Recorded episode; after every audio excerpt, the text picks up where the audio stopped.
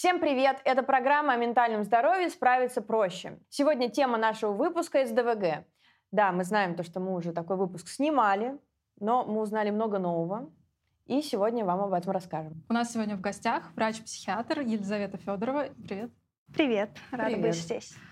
Слушай, вот смотри, давай мы тебе тоже расскажем предысторию. А, мы снимали уже действительно выпуск про СДВГ, там была Настя Афанасьева экспертом, и была наша подруга Маша героиней. И вроде как, казалось бы, есть у нас выпуск про СДВГ. Зачем его еще снимать? Зачем его еще снимать? И потом внезапно в конце прошлого года СДВГ поставили мне. И на самом деле мы подозреваем, что у Карины тоже есть какие-то СДВГ-тенденции. Я проходила тест, но мы к этому сейчас тесту вернемся.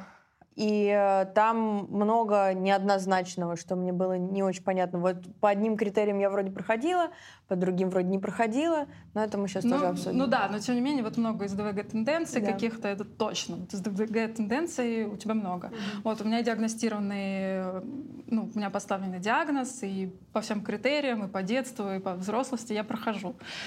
Я, естественно, начала это все изучать, и поняла, что я ничего не знала о СДВГ на самом деле, несмотря на то, что мы выпуск уже снимали, и что это очень сложная история, какая-то очень комплексная, которая пронзает на самом деле всю мою жизнь, и я этого не знала. И также я в итоге принимаю медикаменты от СДВГ. И мы об этом тоже в прошлый раз как-то говорили очень скользь. А, и когда я их начала принимать, это очень сильно изменило мою жизнь. И тоже хочется про это все как-то поговорить и более расширенно, потому что, ну, правда, у нас очень у многих про СДВГ какое-то, ну, неправильное впечатление.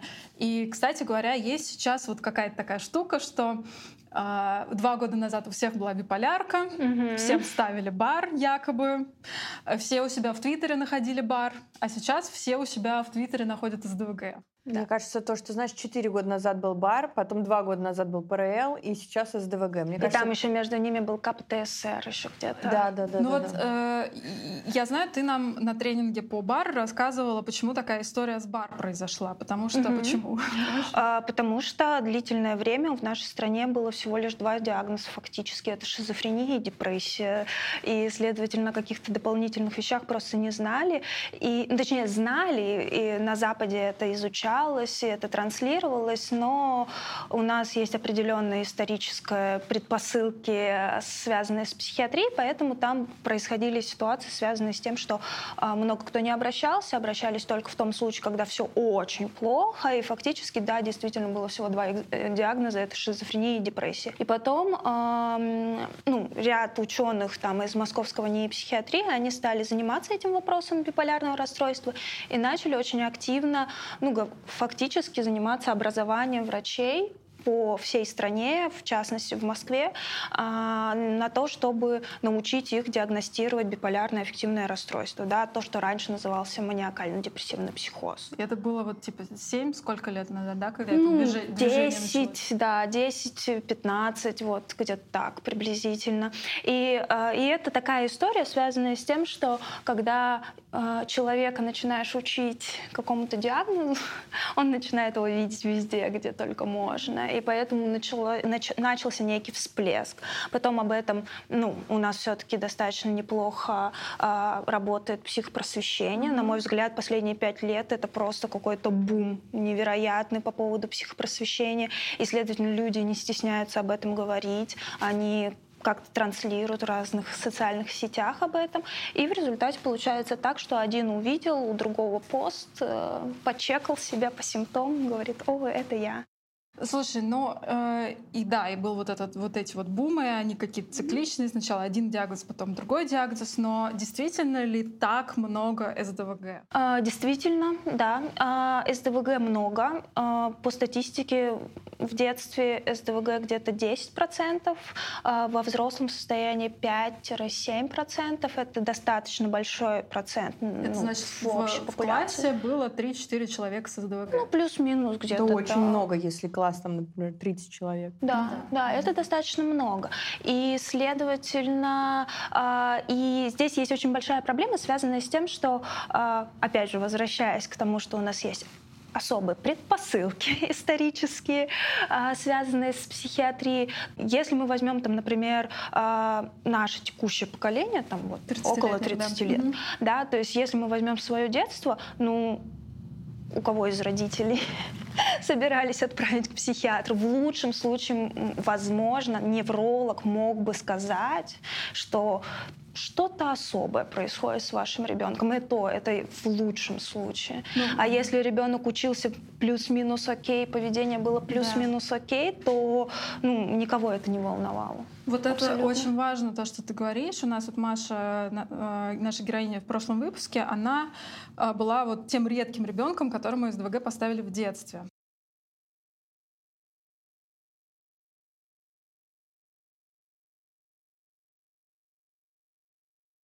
Но у нее было достаточно много гиперактивности. Если у тебя гиперактивности не очень много, у тебя в основном много невнимательности, то просто вот она такая рассеянная с улицы бассейны, и а, ну, ты все время все забываешь и теряешь, э, и никто на это не обращает внимания, просто вот ты недостаточно стараешься. Я думаю, даже не то, что не обращают внимания. К сожалению, очень много обращают внимания и говорят, вот, ну, на каком-то чувстве вины ты все время. Но в плане, вот, что чувств... не обращают внимания с медицинской а, точки ну, зрения. Это, да, это понятно. А так, да, вот ты виноват, что-то опять забыл, ну что ж ты такая невнимательная, ты же могла там получить эту пятерку, а потому что там смотрела на облака в классе. Да, на самом деле здесь еще есть очень важный момент, связанный с тем, что, во-первых, у девочек э, реже гиперактивность по статистике, да, для них скорее характерна невнимательность. И э, второй момент, который на принципе на то, что у девочек мало гиперактивности, накладывается еще очень сильный социальный нормы, назовем это так, да, когда девочка должна быть покладистая, она должна быть чистоплотная, она должна быть такой весь сдержанной, такая прям девочка, девочка, девочка припевочка, и следовательно под вот этим э, гнетом фактически социального давления они могут быть рассеяны, но на своей гиперкомпенсации, они могут действительно быть отличницами, они могут быть очень прилежными, они могут быть очень самостоятельными на самом деле. Вот. Или иногда бывает другая история, это связано с тем, что родители, они настолько видят, например, что их ребенок какой-то рассеянный, что они выступают таким очень сильным внешним контролем, который вот просто стоит над тобой постоянно, когда ты делаешь уроки, и все. И, и естественно, никто даже не подумает говорит о том, что у человека могут быть какие-то трудности с вниманием, потому что мама, грубо говоря, сидит там до 11 класса вместе с ребенком и следит, чтобы он решал тесты для ЕГЭ, например. Ну, это такая интересная штука. Мы прилинкуем видео, которое я нашла какого-то британского психиатра. И он говорил вот эту вот интересную вещь про СДВГ, что если это правда невнимательный тип, что если это гиперактивный мальчик, вот этот типичный, который, это прям легкий кейс. То есть это вот повезло условно, если такой кейс, его легко заметить. Mm-hmm. Если это какой-то такой невнимательный тип, невнимательный слэш-импульсивный тип, как у меня, mm-hmm. то это скорее... И плюс нормальный интеллект какой-то, ну, допустим, средний или там ну, когда ты вот плюс-минус нормально когда учишься. ты плюс-минус mm-hmm. умный, да. да. А, то сначала ты в школу влетаешь, потому что у тебя высокий уровень интеллекта, тебе все легко дается, ты не учишься прикладывать усилия, и проблемы начинаются в средней школе. Угу. Когда и у меня это было ровно так. Я была отличницей, и потом у меня начались жесткие проблемы в средней школе, потому что домашку я делать не хочу, не умею, не буду, не понимаю, не могу себя заставить просто в принципе а уже не так все легко дается.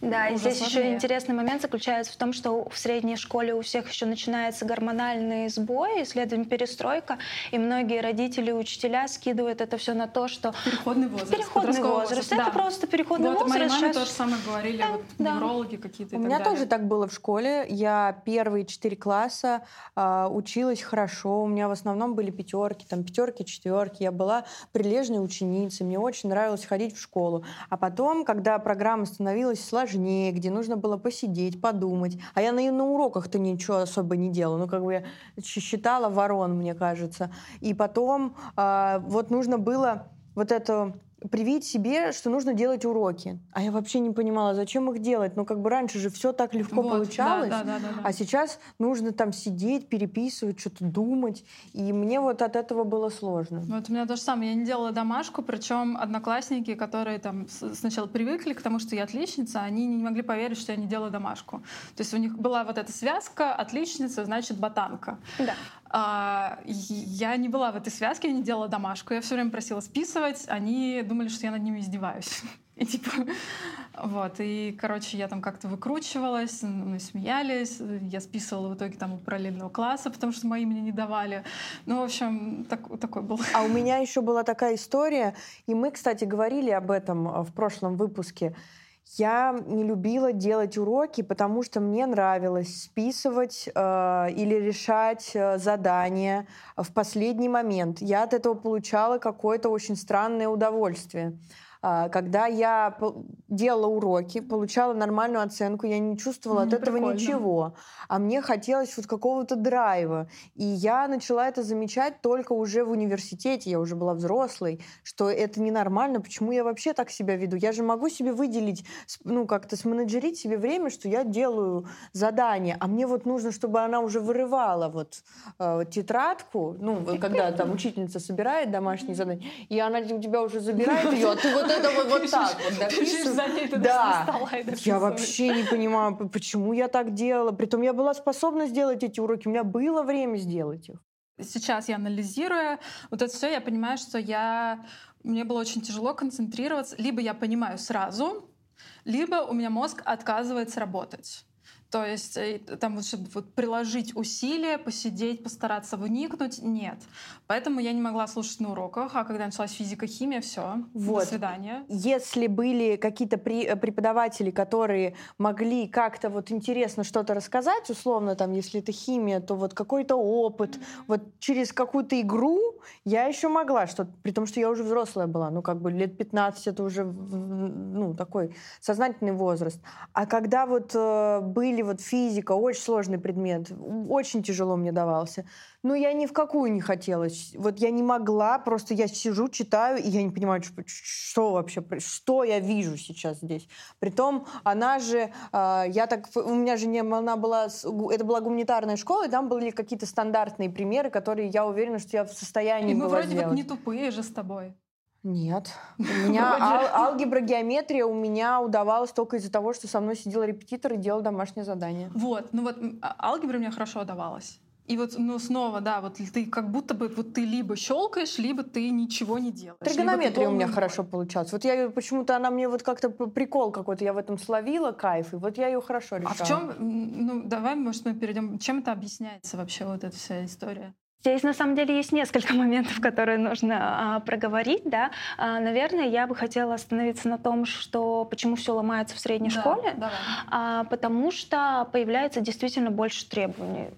Предметы становятся сложнее, на них нужно уделять больше времени, а, нужно чуть больше внимательности. Да? И если там не сломается точнее, если, например, родители очень сильно следят за ребенком, да, и это не ломается в средней школе, это сломается в старшей. Если родители а, и в старшей школе очень сильно следят, то это сломается в университете или на работе. Ну, то есть mm-hmm. здесь есть вот эта история, связанная с тем, что человек с СДВГ, он, а, ну, вот этот человек, который является внешним контролем, который постоянно ему, грубо говоря, тыкает в ребра и говорит, так, надо сделать домашку, надо поесть, надо поспать, да, там и так далее, то человек под вот этим внешним контролем будет делать то, что нужно на самом деле. Вот. А, и поэтому ломается, когда этот внешний контроль куда-то выносится за скобки. Там, не знаю, родители начинают думать, что он уже взрослый, а он, она уже взрослый, и все, можно в свободный путь. Да? Или, например, классическая история, там, не знаю, человек жил в регионе, а, учился до 11 класса, окей, все хорошо, потом приехал в Москву, там, например, или в Питер, начали учиться в университете, жить в общежитии, и тут надо самостоятельно готовить готовить. Убираться. Убираться. Вести быт. Вести быт. Еще и, скорее всего, с кем-то в одной комнате. И, и поэтому э, и здесь может начаться прям, ну, прям очень сильно все ломаться. Вот, поэтому здесь важно оценивать контекст, в котором человек жил. Вот, если мы переходим э, к следующему моменту, то э, люди с СДВГ — это люди, у которых нестабильный дофамин, если говорить на уровне биологии. Да? То есть это не значит, что у него маленький дофамин или высокий, это значит, что у него то высокий, то низкий дофамин. Да? Дофамин — это что? Это грубо говоря, нейромедиатор, отвечающий за кайф, да, то есть э, дофаминовая теория зависимости, да, э, от психоактивных веществ, это основная теория, да, то есть мы можем реально, если много дофамина, словить кайф, mm-hmm. да, вот. И, следовательно, и вот у человека с СДВГ, у него вот эта нестабильность дофамина приводит, то я щелкаю все как семечки, мне кайфово, я прям понимаю, я плыву в этом потоке, mm-hmm. и вообще все потрясающе, да, или это э, вообще никак не откликается, мне супер скучно, я вообще смотрю в книгу, вижу фигу и вообще не понимаю, как 2 плюс 2 сложить, там, не знаю, да, и, следовательно, и вот это вот все очень сильно зависит от дофамина. И причем здесь есть еще важный момент, связанный с тем, что люди с СДВГ, они хорошо видят краткосрочные последствия и очень плохо видят долгосрочные. То есть они, если сейчас нет класс, классного кайфа, то мне пофиг, что он через 10 лет будет. Мне, у меня был бывший молодой человек, он мне рассказывал, кого-то он там Гладуэлл начитался или кого-то. Mm-hmm. В общем, он мне начал рассказывать про отсроченное удовольствие. Типа вот мы сейчас пострадаем, там побольше поработаем, и нам будет кайф через две недели. Я на него смотрю, я не понимаю, о чем он. Это при том, что мне было 25 уже. Mm-hmm. То есть как бы мне концепция была непонятна. Я переучивалась очень долго, чтобы перестать поступать только ради вот этих вот быстрых дофаминов, а, потому что вот краткосрочно, о, краткосрочное мне было понятно, что вот здесь и сейчас мне хорошо, а вот в долгосрочном я вообще никогда не думала. И мне было сложно переучиться, что нужно думать, вот как-то наперед продумывать этот момент, что мне может быть плохо, что лучше сейчас этого не делать, например. Да, и здесь причем еще очень важный момент связан с тем, что и краткосрочное последствие должно быть достаточно интенсивным и очень классным. Да? То есть это в плане того, что я сейчас сделаю задачку и съем шоколадку, может вообще не сработать Нет. на самом деле. Ну, ты же можешь просто съесть шоколадку. Ты можешь просто съесть да. шоколадку, да. Поэтому здесь еще есть вот эта вот история, связанная с тем, что это еще должно быть очень интенсивное подкрепление. И только тогда человек с СДВГ будет это делать. То есть там как раз есть важный момент, связанный с тем, что человек с СДВГ, а, он не то чтобы не знает, что делать или не может это сделать, он просто тупо это не делает. Просто потому что он не видит зачем, не видит перспектив. Хорошо. А если я вижу, если я понимаю, что мне надо, бла-бла-бла-бла-бла-бла, но я вот не могу себя заставить. Да. Что, что значит не могу? Я же взрослый человек. Это как?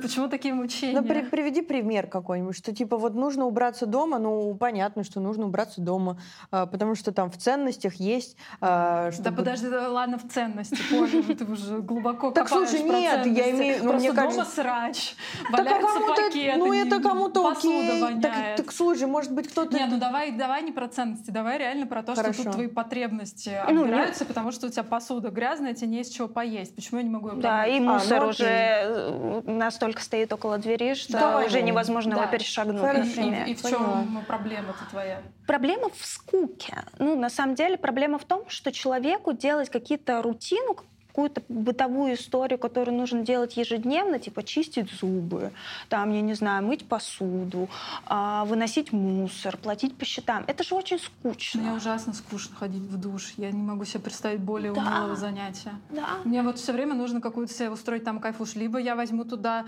сериал и реально ноутбук с собой поставлю, mm-hmm. либо какую-то музыку очень драйвовую. Да, это очень скучно, это не очень, ну то есть э, так как человек с СДВГ, грубо говоря, зависим от дофамина, да, скажем это так, он не очень понимает, ну типа зачем мне это делать, mm-hmm. вот, да, есть какая-то история, что так делают все, ну, например, да. да, вот, но конкретно понимание, зачем это делать, его может не быть. Или оно может быть, но настолько есть вот это сопротивление к этому, что ну, откладывание и откладывание и откладывание, прокрастинация, пока ну прям совсем не, не из чего будет есть. И то в этой ситуации можно заказать доставку, которая привезет все ну, да. в, упакованное в определенную. То есть, получается, человеку с СДВГ все время нужны вот кайфуши какие-то. Да, да.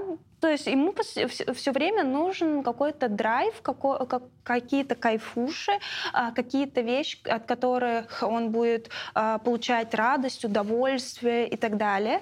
И, следовательно, быть вот в этом а, равномерном, спокойном, нейтральном состоянии трудоспособности, из, из чего мы фактически-то и работаем большую часть времени, да, то есть ему быть достаточно сложно, потому что для него, нее это, ну, это не совсем нейтральное то, что чувствует нейротипичный человек. А с норадреналином что за история? Норадреналин — это другая история, связанная с тем, что эм, вторая, ну как бы считается, что вот у нас есть э, три системы. Серотониновая, норадреналиновая, дофаминовая. Там есть еще много всяких других, но вот это, как бы, скажем так, три основных. Да? И, следовательно, по нейробиологии есть часть, связанная с тем, что э, не бывает такого, что в каком-то механизме э, работает только одна система. Наверное, яркий пример — это вот когда не так давно, полгода, год, полтора назад, поддали сомнению э, серотониновую э, теорию э, депрессии, да, гипотезу депрессии, когда я не знаю, я лично столкнулась с ситуацией, что мне просто писали десятки моих клиентов и писали, Елизавета, какого черта я принимаю СИОЗ, если она не работает. Но на самом деле все не так просто, как пишется в той статье, да, и там много чего можно а, задать вопросов а, человеку, который опубликовал эту, ну, сделал эту статью.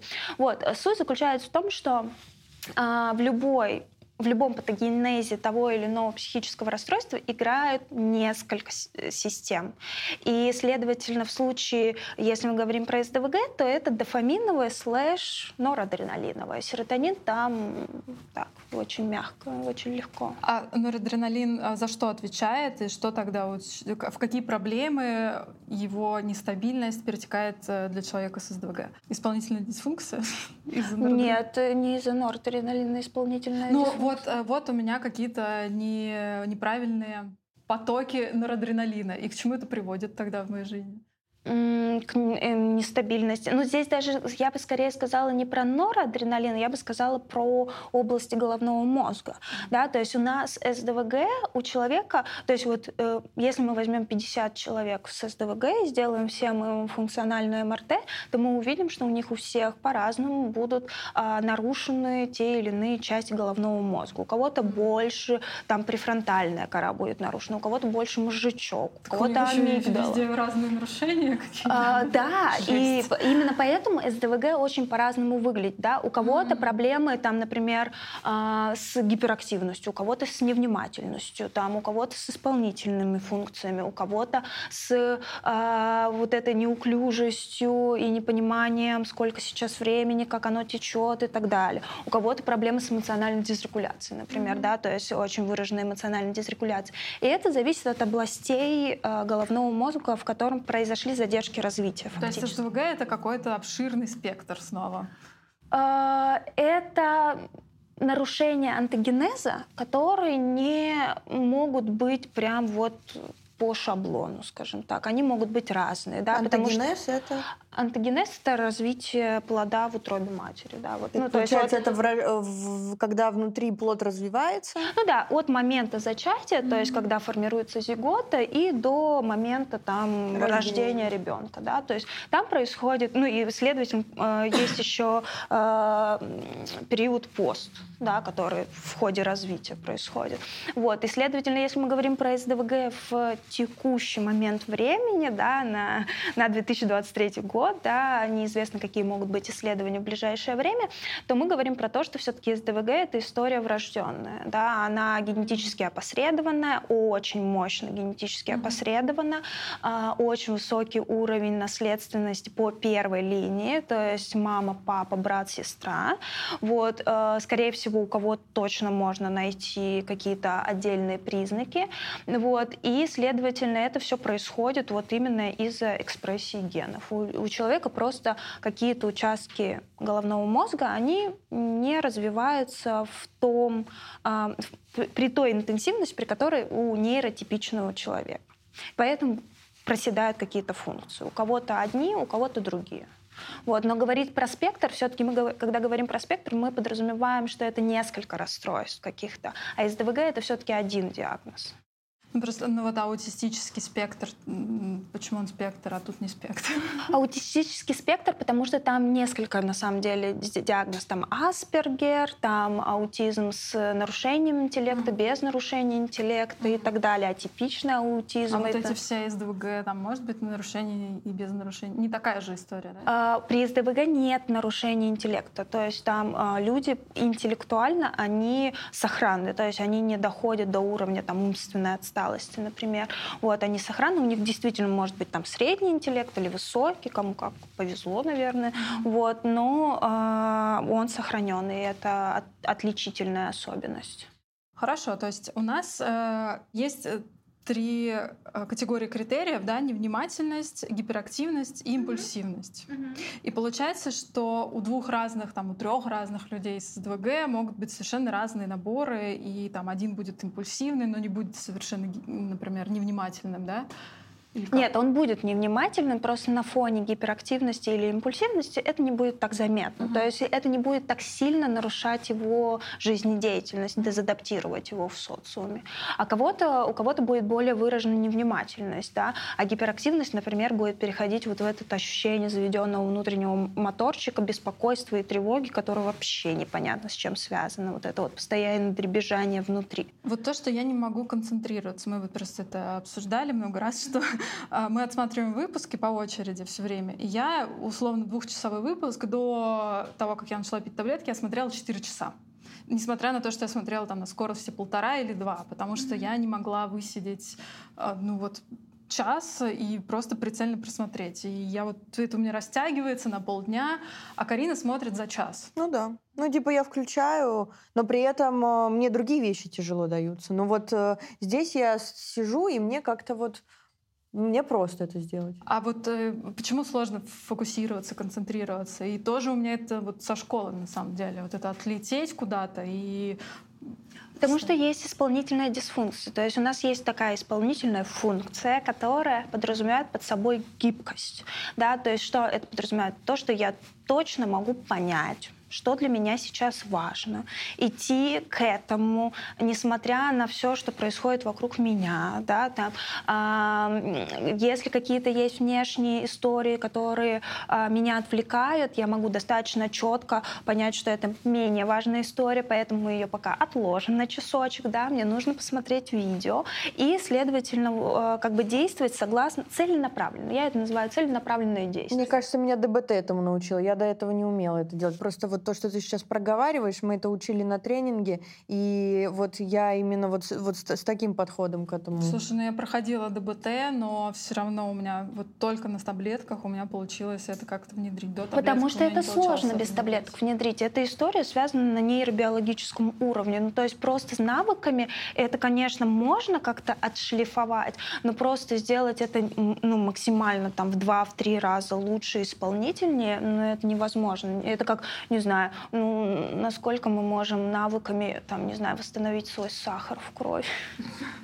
Ну да. Ну то есть это получается про импульсивность, что я не могу, вот мне пришла в голову мысль там про что-то это, и я иду чекнуть вот это, потом встала куда-то. То есть я не могу э, отказаться от того, чтобы повестись, не повестись на импульс. Да, да, фактически да. То есть если появляется в горизонте твоего взора что-то более прикольное, интересное, или просто а, вдруг кажется, что это невероятно важно, там именно сейчас посмотреть, какое платье я хочу на следующий выпуск а, себе купить, то классика вот, вообще классика.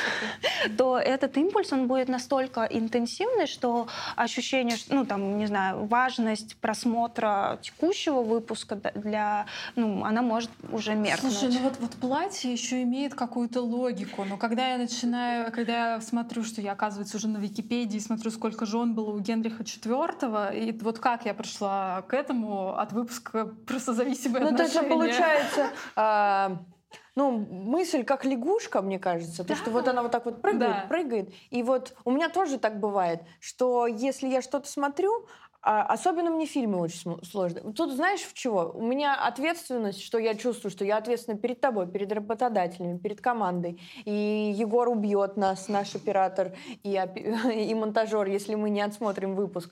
А, и я думаю, надо это сделать, потому что я должна.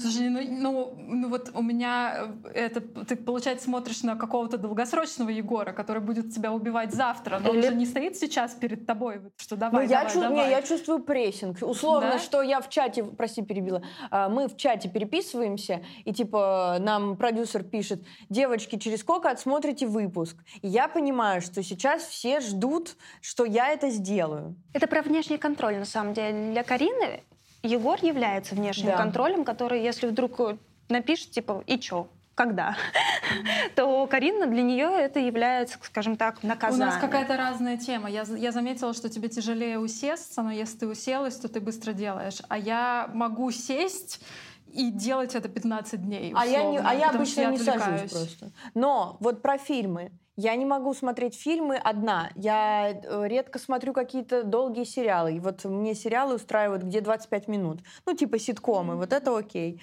А я не могу смотреть длинные. Succession мне дался тяжело, при том, что мне очень понравился этот сериал. Но там каждая серия по часу и 4 сезона. А, так это о чем? То же самое. У меня как происходит? Я открываю Succession, например. Я такая, какого знака зодиака актер, который играет Кендалла Роя? А ты знала? Интересно. Подожди, можно, можем в топ, пожалуйста? Просто да. все, кто смотрит Succession, вам наверняка будет интересно. А, ты смотрела? Нет. Нет? Вот старший сын Конор. Ты знаешь, сколько ему лет? Сколько? А сколько тебе кажется ему лет? Ну, лет 50, наверное. 66. А, ему 66? Да, он выглядит на 15 лет моложе. Нифига себе, интересно. Ну ладно, мы ну, фоточку прикрепим. Да. А, какой знак зодиака? Окей, натальная карта. А кто его жена, а кто она по знаку ну, зодиака. Ну вот, вот такие вот истории я вот... очень часто читаю в Твиттере. Всем сейчас вдруг стало тяжело фокусироваться и смотреть фильмы. У всех ли этих людей из ДВГ? Нет, не у всех. А, и это очень частый вопрос на самом да. деле, а, потому что именно этим вопросом а, очень часто обесценивают людей да, с СДВГ, да. типа из разряда «да мы все сейчас рассеяны, никто не может, никто не может» и так далее и тому подобное. На самом деле нет. Я бы сказала так. У нас, нам действительно, современным людям в текущем пространстве очень сложно концентрироваться. Это факт. Но это не значит, что у них СДВГ, это значит, что у нас просто очень высокий э, внешний э, трафик. Ну вот просто давайте вспомним, там лет 15 назад у нас э, не было сотовых телефонов, или они были, где можно было только одну смс написать. Да. да. А сейчас что? Ты открываешь Телеграм, у тебя там 100-500 каналов, а при этом все время еще какой-нибудь Озон и Wildberries тебе накидывают, что у них скидки, а потом а, ты вспомина... тебе пишут друзья, потому что скорее всего, вы уже не особо разговариваете по телефону, а в основном переписываетесь. Тебе пишут коллеги, клиенты, и вот это вот весь трафик, он идет просто к нам в мозг. Да? И, и вообще проще Reels посмотреть. Э, да, вот, и следовательно, и поэтому нам действительно, у нас очень много входящей информации, очень много входящей информации там по сравнению там, с 20 годами ранее, да, когда был только телевизор в лучшем случае, может быть, кому-то повезло. Ну, то есть тут мы как будто бы переходим э, к вопросу о том, что может ли СДВГ появиться во взрослом возрасте, вот эти вот симптомы все. А, мне кажется, что мы немножко перепрыгнули с прошлого вопроса или нет? Мы сто процентов перепрыгнули, просто как будто это Будем лягушечками сегодня. тема сейчас. Ну, а, если мы говорим про то, бывает ли СДВГ у взрослых, то здесь немного сложный вопрос, потому что если мы будем ориентироваться на а, бюрократичные клинические руководства, то это одна история.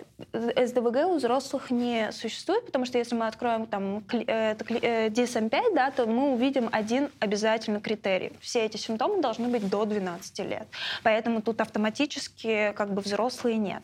Ну, Но... то есть, в смысле, если у тебя во взрослом возрасте все это появилось, то это типа, Ну, что это не СДВГ, да. Второй момент — это момент, связанный с тем, что есть несколько исследований западных, которые э, говорят по поводу того, что они брали людей э, с симптомами СДВГ у взрослых, кого не было э, диагностировано СДВГ в детстве, и, следовательно, смотрели как бы, что там с них происходит. Там наблюдали их прям десятилетиями. И вот у детей не было диагностировано, а у взрослых было диагностировано. Ну, то есть они подходили под критерии. Но там возникает большой вопрос, связанный с тем, что а, многие из этих людей, например, злоупотребляли алкоголем или психоактивными веществами.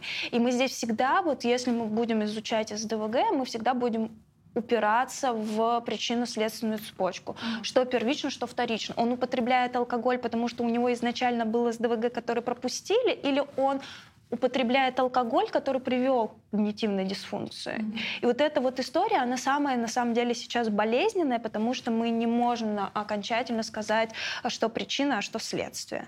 А что еще, кроме употребления ПАВ, может привести вот к таким изменениям, что получается СДВГ симптомы?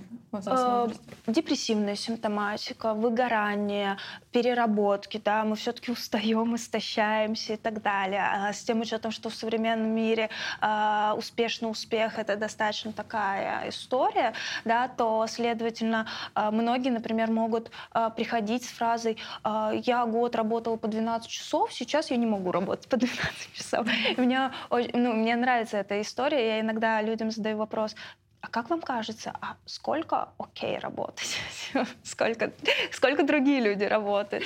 Вот. Ну и, следовательно, вот эта вот вся история с истощением, с выгоранием, с депрессией, она может приводить к симптомам СДВГ, помимо того, что мы, в принципе, живем в мире, где э, очень много информации поступает в наш мозг. Ну и при этом, если у тебя есть СДВГ, у тебя еще и депрессия, то там, я просто помню свой первый депрессивный эпизод, я потеряла все вот я все везде оставляла, забывала. Э, ну, прям открыть экран, газ, вот, ну, вот вся вот эта история. У меня были, было очень много ошибок в работе, но я тогда думала, что это симптом депрессии. То есть, когда мне поставили депрессию, я думаю, что, ну, типа, наверное, это симптом депрессии. Но я сейчас так понимаю, что далеко не все люди начинают сразу терять пол половину квартиры, когда у них депрессия. Вряд ли они теряют прям половину квартиры, но я бы здесь сказала, что депрессия или депрессивный эпизод, давайте так будем да. говорить, депрессивный эпизод, это вообще в принципе фактор риска усугубления основного заболевания. Скорее всего, человек, там, например, с ПРЛ, он будет в депрессивной фазе более уязвим.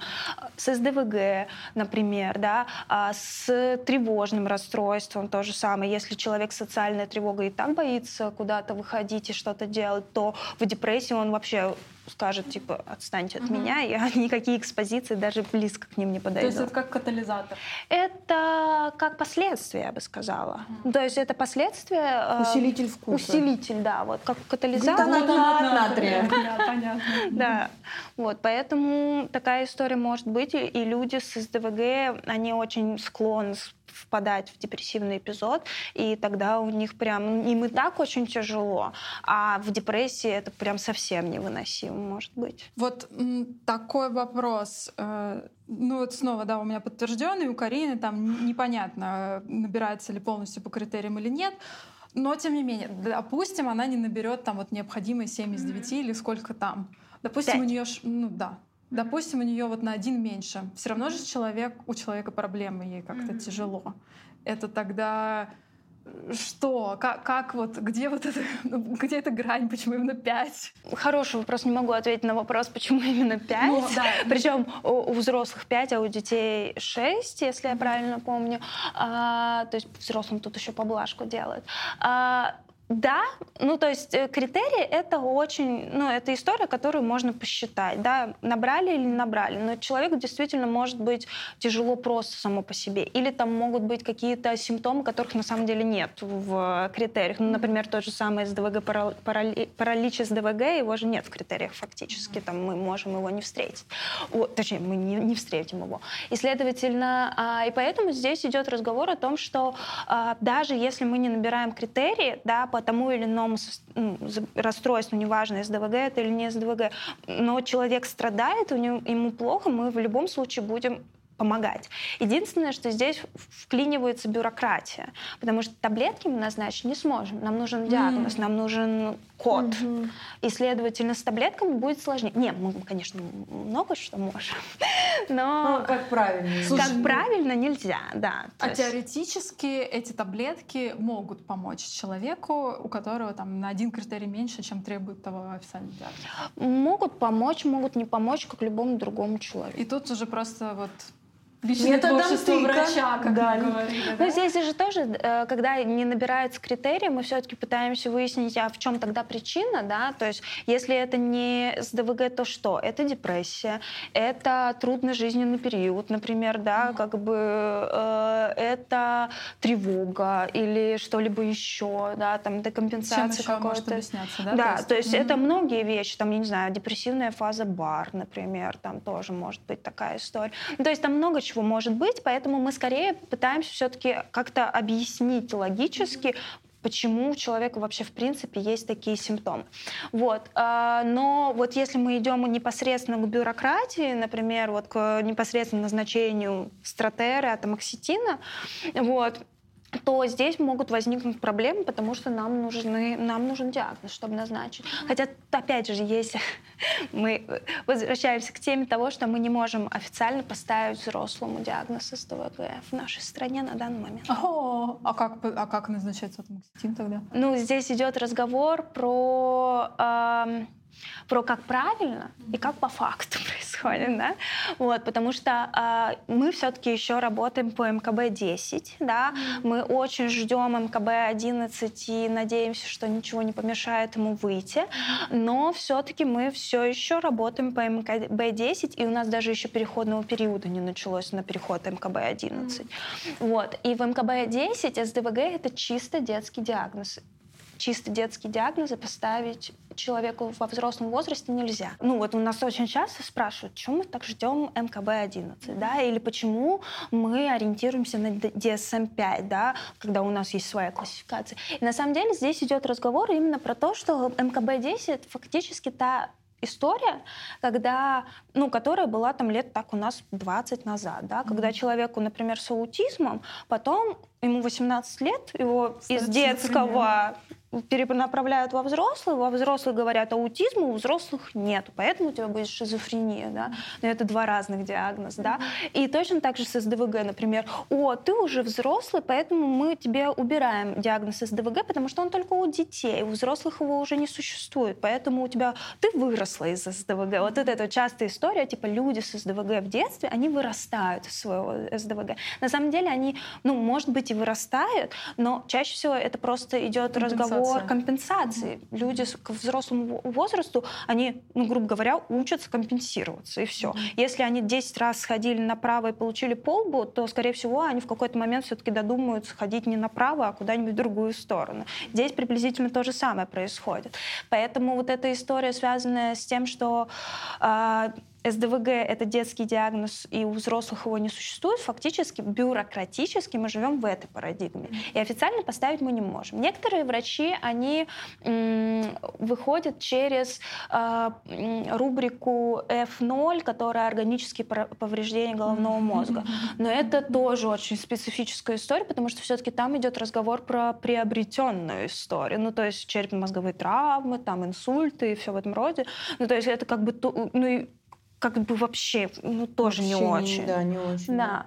Вот, поэтому... Короче, в МКБ-11, возможно, что-нибудь изменится. В МКБ-11 уже есть э, ну, диагноз, это отдельная рубрика и так далее. Скорее здесь идет разговор, что МКБ-11, надеюсь, все-таки до нас дойдет. Ну, то есть, что мы будем по нему работать. Ну, то есть э, в ПНД бесплатный я приду и не получу себе рецепт на тамоксетин, скорее всего? Скорее всего, нет. Э, с государственными учреждениями вообще очень сложно, а, потому потому что они, эм, ну, они в принципе эм, я не знаю, насколько можно так сказать, более ригидные, можно. да, то есть э, в плане того, что э, им вообще в принципе сложнее перестроиться, потому что атмосфера, которая царит в госучреждениях, это немножко другая история, ну, да? да, вот, э, это не про партнерство, да, а, а кто старше, тот лучше знает. А как так вообще получается? Лекарства есть, да, причем а там... диагноза нет. Тогда что? Хорошо, а что нужно? Так стратеры это детские, детское лекарство. Ну, то есть... Э, получается, условно, условная стратера, это у нас исключительно, если мы сейчас по правилам живем, она исключительно выписывается только детям. А, по правилам, да.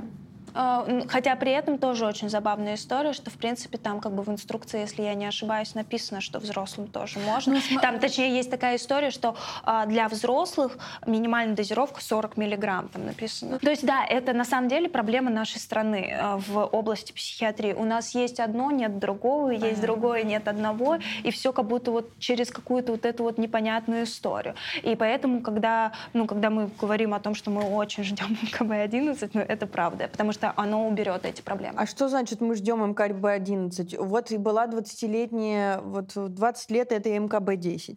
А, это новое издание. А, МКБ-11 это российская история, правильно? Нет, это международная. А, это тоже международная классификация болезни. Но смотри, получается, ну и почему тогда ДСМ? Это американская. Это американская. А международная, она имеется в виду для всего остального мира? Ну, чаще всего по ней работают, да, Европа. Мы работаем в Азии, э, по ней тоже работают, но с какой-то определенной адаптацией, насколько я знаю. Ну, в, в, принципе, в принципе, как и у нас, МКБ-10 очень сильно адаптированная, а, достаточно сильно отличается от оригинальной. А почему? Ну, потому что когда приходит э, МКБ в страну, да, ее переводят, и собирается пул профессуры достаточно высокопоставленные, которые начинают э, как бы внедрять какие-то свои э, устои, назовем это так. Понятно. Таким У нас образом... ВИЧ нету в стране, например. К примеру, говорят тебе высокопоставленные. Спеццентр есть, а ВИЧа нет. Убираем из МКБ. Да, и вялотекущая шизофрения да. есть, а СДВГ нет. Да, супер. А, слушай, давай чуть-чуть про дифференциацию поговорим, потому что mm-hmm. я тут начинала начинала вести эту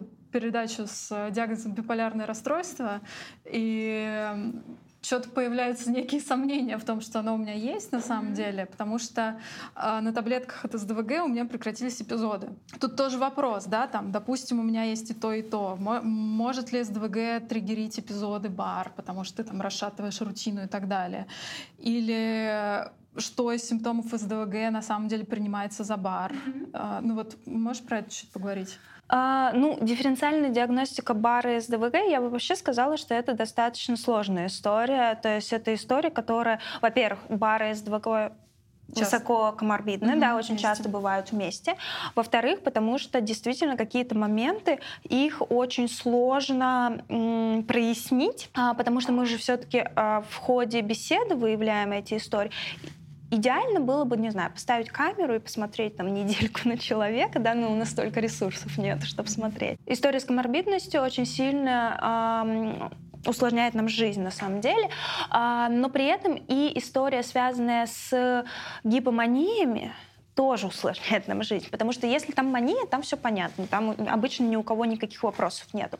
А история с гипоманией здесь, конечно, бывает такая тема, что это очень часто схоже, например, с э, гиперфокусом там, или с импульсивностью mm-hmm. в рамках СДВГ. Да? Вот взяла идея, появилась, и хочу купить себе дачу. Да? Никогда не думала про дачу, тут хочу купить себе дачу. Уже сижу где-нибудь там на сайтах и смотрю, в каком какое, а, какое Подмосковье более приятное. Это моя жизнь. А, и то есть вот эти вот идеи разной степени гениальности присущи СДВГ тоже. А, да, из ДВГ при, э, присущая а, вот эта вот история, как бы след, следовать за своей мыслью, да, то есть мы же обычно как, у нас может появиться мысль, там, не знаю, хочу написать книжку, да, такой, ну, ты такой на полочку положил, да, и она у тебя там пылится недельку, а то и годик, а может и 10 лет, вот. А у людей с СДВГ, они, типа, надо написать книжку, и они тут же, так, а как писать да, книжку, да, да, какие да, нужны да. главы, главы, Пойду как... ручки куплю. Да. Пойду куплю ручки, да там, не знаю, и так далее. И то есть эм, им очень сложно отцепиться и как бы не следовать своей мысли. Поэтому это скорее вот говорит о том, что они и в случае там с покупкой дачи, да, это не какая-то сверхценная идея или какой-то сильный импульс и тяга, как там в случае мании, например, да, это просто то, что, ну, как бы через пять минут им может прийти мысль, э, что не знаю, хочу себе там, не знаю, новые туфли, и уже дача забудется, например, mm-hmm. да. Или там, например, достаточно часто советуют э, людям с СДВГ иметь такого человека, э, которому можно в этот момент позвонить и сказать, я хочу купить себе дачу. И тебе другой человек говорит, э, ты точно хочешь купить дачу? Типа, ты в этом уверен? Может, давай сутки подождем и посмотрим, какая будет мысль завтра.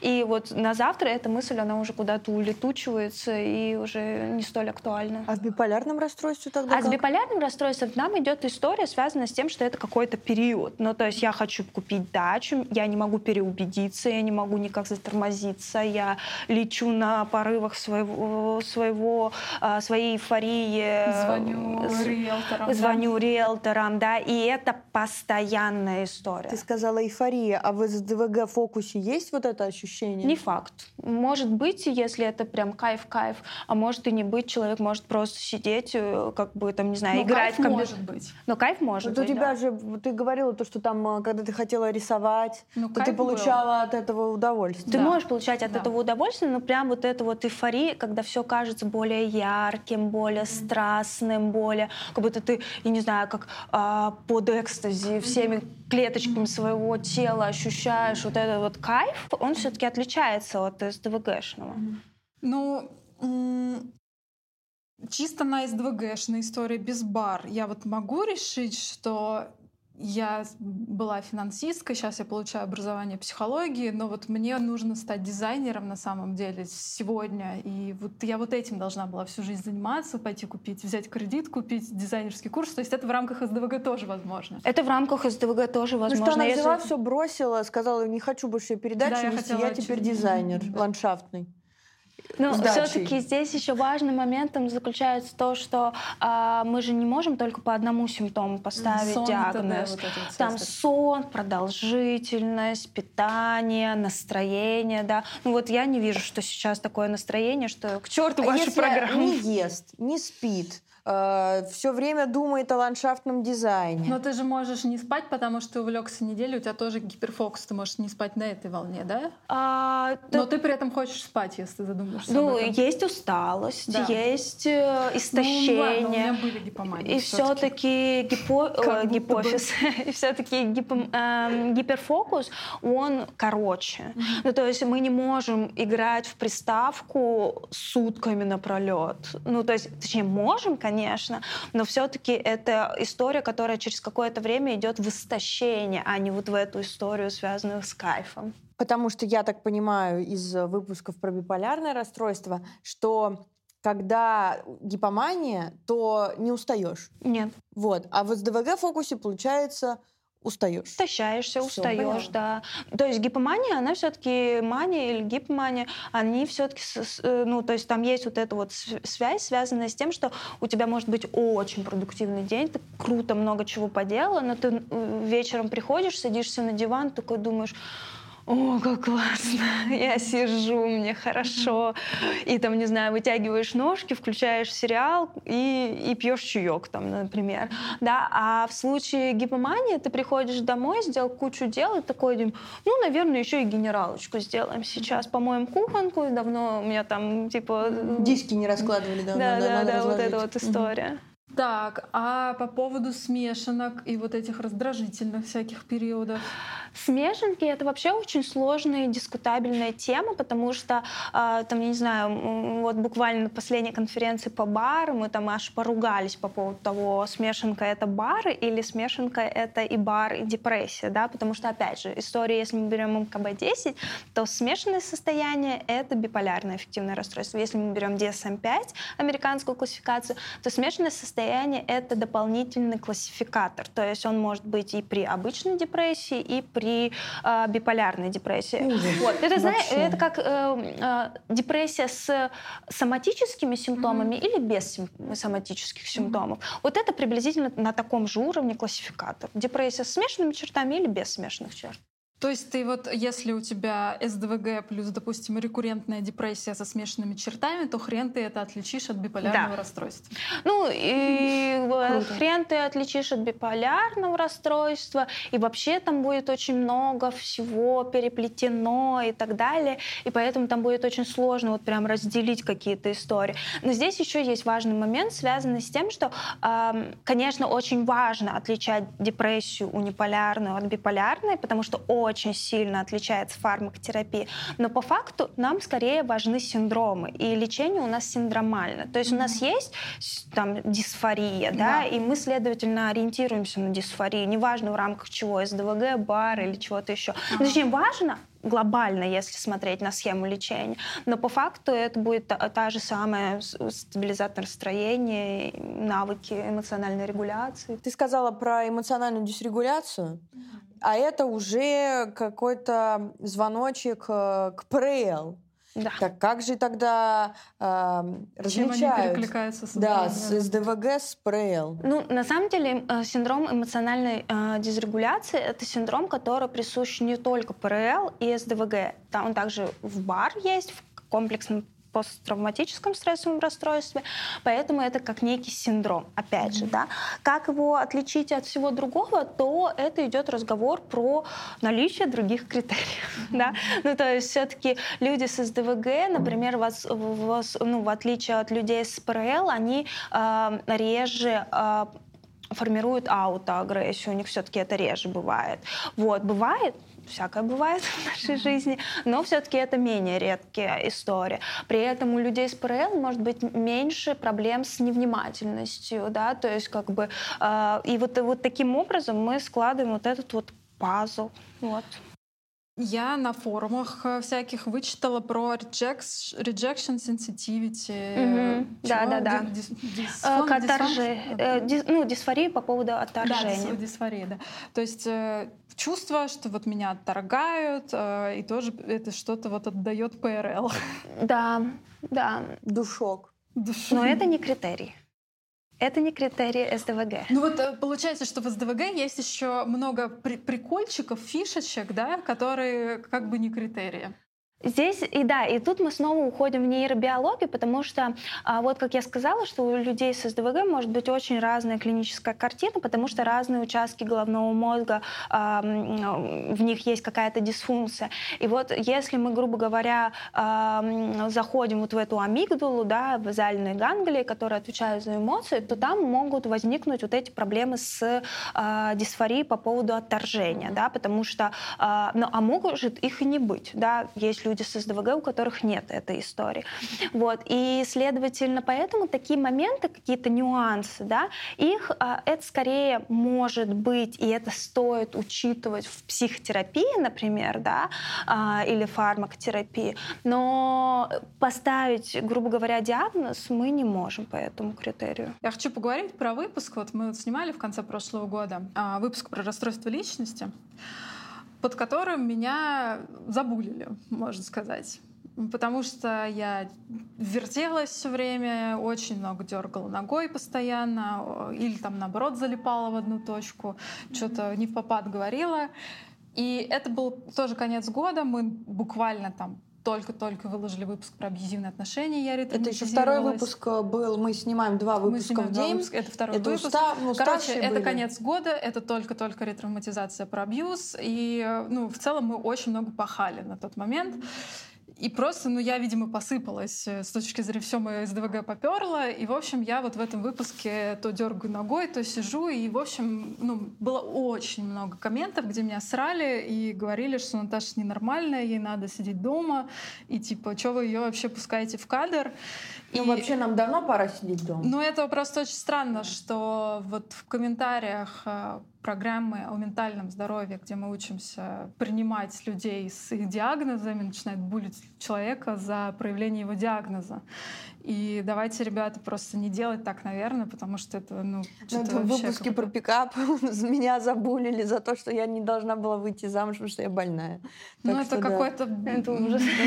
Я очень сочувствую вам, если честно. Ну да, это какой-то бред, и я не понимаю, почему вы тогда вообще смотрите наш канал, если вы хотите писать такие комментарии. Но мой вопрос на самом деле не в этом. Он в том, что а что вот это за тема, что ты вот реально не можешь сидеть, а, дергаешь? Зачем ногами дергать? Я вот сейчас, э, с тех пор, как я узнала про диагноз, я вот у парней иногда беру там кусочек скотча или что-то, чтобы я могла сидеть на выпуске, что-то там вертеть. Mm-hmm. Из-за этого я лучше фокусируюсь. А почему?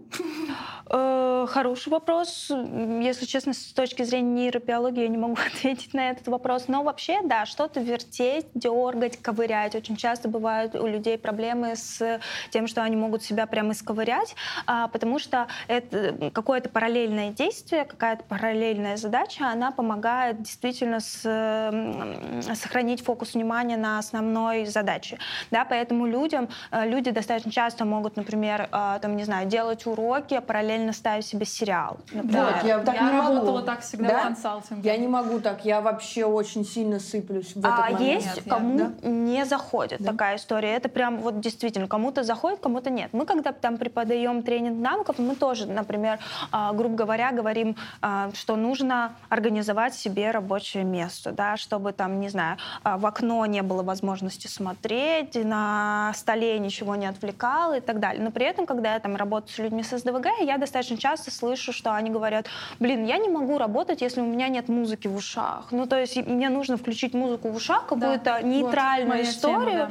но... А я не могу, если окна нету мне нужно... Вот у меня стол, а, окно, и я еще люблю, когда высоко, и вот я смотрю вдаль, и я так могу сконцентрироваться. Так интересно то, что все люди по-разному могут концентрироваться. Потому что человек очень индивидуален. Mm-hmm. На самом деле в этом-то и заключается некая проблема наших текущей современной психиатрии мировой, не только российской, mm-hmm. а вообще в мировой. Потому что все-таки психика человека — это супер индивидуальная история. Mm-hmm. Да? Это не поджелудочная железа, которая у всех, грубо говоря, одинаковая одинаковая, там плюс-минус, mm-hmm. да, а это действительно биопсихосоциальная модель. То есть это помимо сома да, и генетики, это еще в каком человек рос атмосфере, как он развивался, с какими людьми общался, от чего что брал, как корректировался mm-hmm. от других людей. Это очень все масштабно, поэтому говорить о том, что вот всем нужно там, я не знаю, ставить стол не около окна, да, и не слушать музыку параллельно задачам рабочим, это, конечно, немножко неправильная история. Mm-hmm. Здесь скорее идет разговор именно про то, что э, если у вас это работает, классно.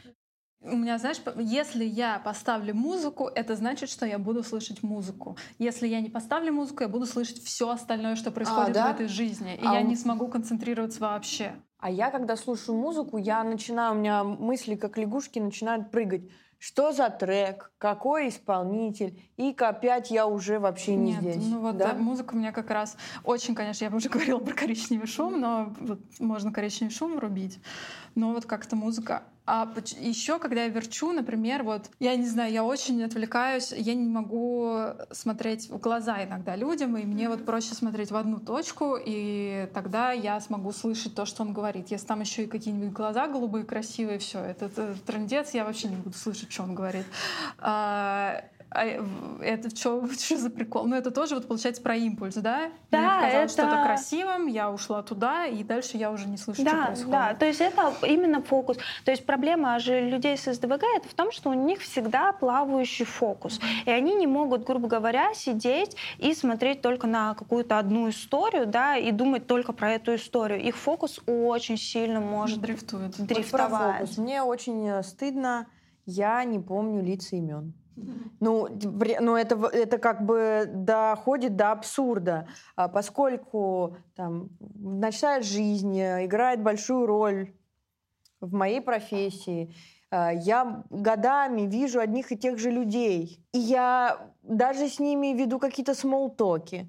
А, даже, возможно, как-то где-то там на мероприятиях достаточно близко общалась в том плане, что мы могли час посидеть, поболтать. Но я не помню имен. И даже когда мне его говорят, оно очень сильно и очень быстро куда-то испаряется. Типа вот он только что тебе сказал, что он э, Мирон. Да. А, а просто а это куда-то улетело. Потом еще э, про лица. Я не помню лица, и там часто кто-нибудь подходит, говорит со мной, и я такая, да, привет, и, естественно, вот этот вот, э, как будто мы 10 лет знакомы, Наташа спрашивает, а кто это? Я говорю, ну, и я не считаю, что я какая-то высокомерная сволочь. Я даже стараюсь ассоциациями запоминать какие-то вещи, например, какие-то черты лица, там, цвет глаз, может быть, или что-то, что мне действительно сильно запомнилось. Но у меня вот, правда, берет этот фокус и просто улетает. Ну, с точки зрения СДВГ мне сейчас сложно объяснить, почему это возможно, но вообще есть просто люди, которые не запоминают лица. Да? Это просто особенность, ну, факт. Ну, то есть э, его принять, простить, отпустить. Ну да, я, вот. я, я стараюсь всячески все запоминать. Вот но иногда бывают э, сбои. Здесь главное, наверное, идет э, ну, разговор в плане того, что как, как мешает жить. Mm-hmm. Ну, то есть, если ты не помнишь человека, с которым у тебя был small talk месяц назад, ну, это, это действительно страшно, важно. Да. Да. Mm-hmm. Вот, э, вот если ты не помнишь, там, не знаю, имя и лицо своего мужа, наверное, вот это будет проблема. Наверное, это проблема.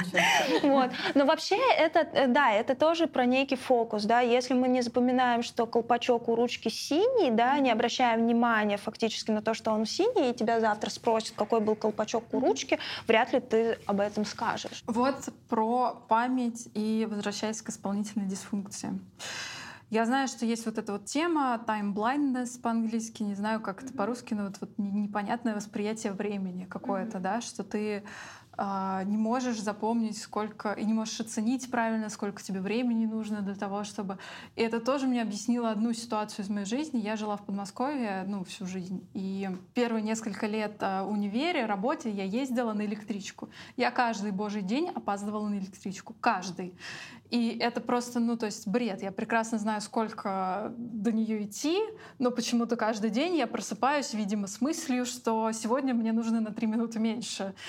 И, и что это за бред? То есть вот у меня как будто бы не закрепляется вот этот вот опыт. Притом ты не опаздываешь. Ну, сейчас. Ну, я я всегда опаздываю на две минуты, на три минуты. Я все время вот какие-то микроминуты я чуть-чуть недооцениваю, но это потому, что я натренировалась на электричках. Ну, ну, типа, ну просто да, ну, потому условно что... в обычной встрече три минуты это не важно. Это очень важно в электричке, потому что она уезжает да, по расписанию. Да, но в, в электричках а это очень через 15 минут. В электричках это очень важно, да. вот именно, да. И я все время бегала, я постоянно бегала, я еще там, ну, по молодости ходила на каблуках, там, в платье. Я вот бегу, блин, в платье на каблуках на эту чертову электричку. И каждый раз ты ненавидишь себя, типа, что с тобой не так? Ну, вчера, вчера же уже бегали, что, за бред? А, это связано с э, мозжечком как раз, да, который, а, у которого тоже есть определенная дисфункция у людей с СДВГ, и они просто не чувствуют время. Ну вот это mm-hmm. просто не ощущается время. То есть если мы приблизительно, там, мы, я имею в виду нейротипичные люди, а, мы можем так 10 минут, это, ну как-то по ощущениям мы можем прикинуть, что такое 10 mm-hmm. минут, да, то люди с СДВГ, если у них есть вот эта некая, а, некая особенность развития мозжечка, то они могут 10 минут, 1 час, у них mm-hmm. абсолютно это все плывет, они могут а, очень по-разному ощущать время, им может казаться, что они 10 минут сидят там, не знаю, в что можно у нас называть в Телеграме, вот, а следовательно, а, а, например, потом посмотреть на часы и понять, что они уже три часа сидят в Телеграме, mm-hmm. такая mm-hmm. история да, может, да, а может быть наоборот, то есть они там, не знаю, им кажется, что они уже Прошло вечность, а по факту пять минут. Да, вот, вот у меня очень часто эта история, и а, просто это очень фрустрирует, что это занимает годы обучения. Я жила на водном стадионе 7 лет, и я на седьмой год только перестала опаздывать с него. То есть я запомнила, у меня 6 лет потребовалось, чтобы запомнить, сколько ехать с водного стадиона до Тверской. А, мо- а можно э, сделать такое сравнение? Э, условно, если у, у, есть какие-то люди сейчас, которые смотрят и не понимают, что значит не чувствовать времени, наверное, можно сделать такое сравнение, как вот мы живем э, в километрах, метрах. Ну вот когда мне говорят 4 мили, я не понимаю сколько. Мне надо в любом случае переделать это в километр. Я не понимаю Фаренгейт, потому что я в нем не живу. И это требуется какое-то ну, какое время, чтобы ты перешел из Цельсии, э, Цельсии в Фаренгейт. Ну, если вот, вот именно по ощущениям. Да, это по ощущениям. И даже если тебе говорят в километрах, а, и говорят там через типа, 10 километров, mm-hmm. а ты прикидываешь, что человек ходит 5 километров в час, и у тебя все равно не складывается пазл, сколько идти 5 типа, километров. Типа, 10 километров это типа, ну, много. Много. Просто вот это ощущение, ощущение расстояния у меня. Ну вот, условно, мне вот помогало прийти вовремя на электричку, только если я за полчаса выхожу из дома, а идти туда километр. То есть можно за 12-15 минут пройти. Если я выхожу за 25 минут, это значит, что я вышла на самом деле за 10 минут. И, ну и вот оно вот как-то вообще. Странная фигня. Мозжечок, значит. Мозжечок — это который у нас отвечает за баланс и координацию. За баланс, за координацию, за ориентацию себя в пространстве и так далее. Я вот сейчас занимаюсь э, последний год аэростретчингом. Там mm-hmm. очень много всяких штук на баланс. И я очень прокачалась в плане баланса и так далее. Но я еще и на таблетках от СДВГ, и мне, в принципе, легче стало с СДВГ. Но вот есть ли что-то по исследованиям такое, что если ты прокачиваешь какие-то вот балансами упражнения, то это может сделать получше твоему СДВГ?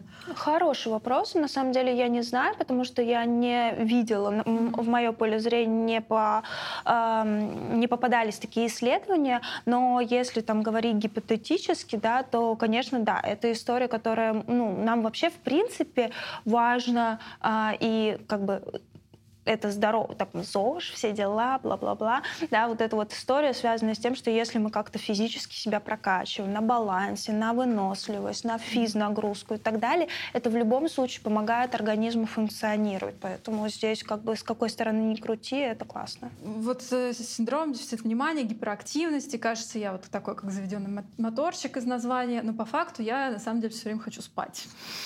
Это почему? А потому что тот же самый мозжечок. У тебя, по ходу дела, есть какие-то особенности развития именно в мозжечке, раз mm-hmm. ты опаздываешь. А как дела с неловкостью? Люди, у которых есть еще... Ронять, удариться, собрать все синяки, вот это, да.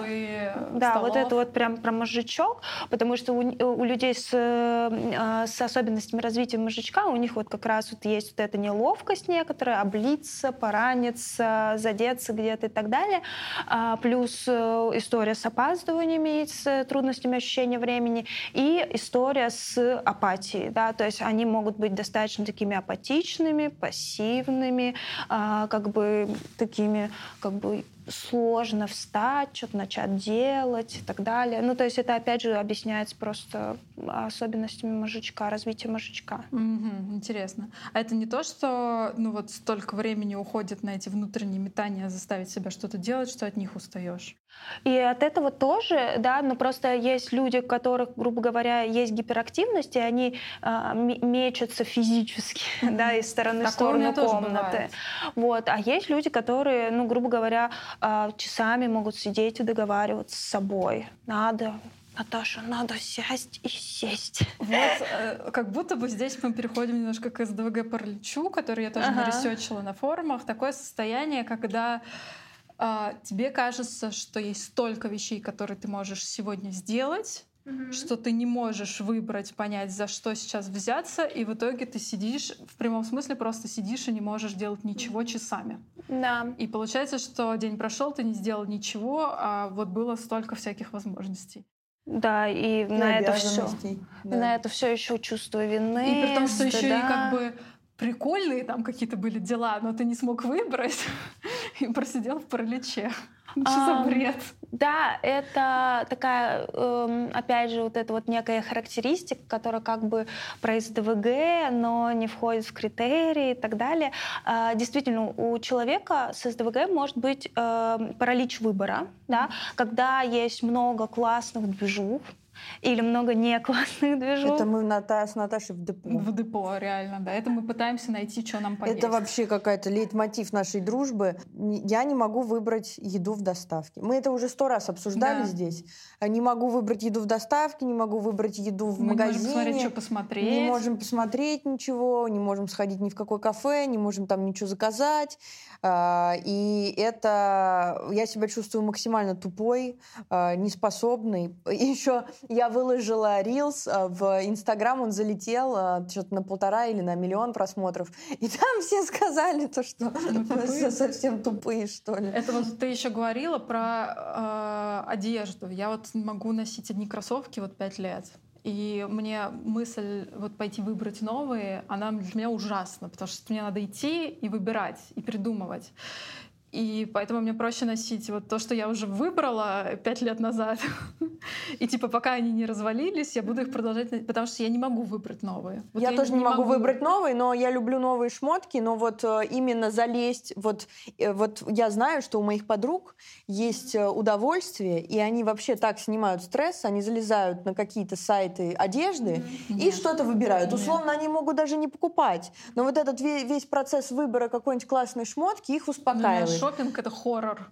А для меня это, ну, мне так плохо становится, и у меня все время ощущение, что я сделала как будто бы неправильный выбор, тоже так же, как и с едой, что я какое-то чувство неудовлетворения, что другие люди нашли в этом магазине что-то лучше. Я, например, поэтому не хожу в секонд-хенды, хотя мне нравятся какие-то вот эти винтажные футболки. Это очень прикольно, но особенность секонд-хендов в том, что там нужно прям лазать очень долго, что-то выбирать. Это для меня кошмар. Ну, не, не во всех. Да. Я просто, если я хожу, то я хожу в селективные и типа... А, ну я просто... Где там не, я мало, в, и я в секондах была в детстве, и там я помню... Нет, столичный гардероб я не выдержу. Знаешь, вот это вот эти рынка, мешки, да. где по килограмму да, по, да. на Ой, развес. Нет, ты вот так вот залезаешь и выбираешь. Ну вот, короче, у меня нету ценности новых вещей, и из-за этого вот мне купить новые кроссовки вообще просто ну, очень тяжелая задача, и вот я поэтому очень люблю, когда мне отдают вещи, потому что это снимает с меня необходимость выбирать.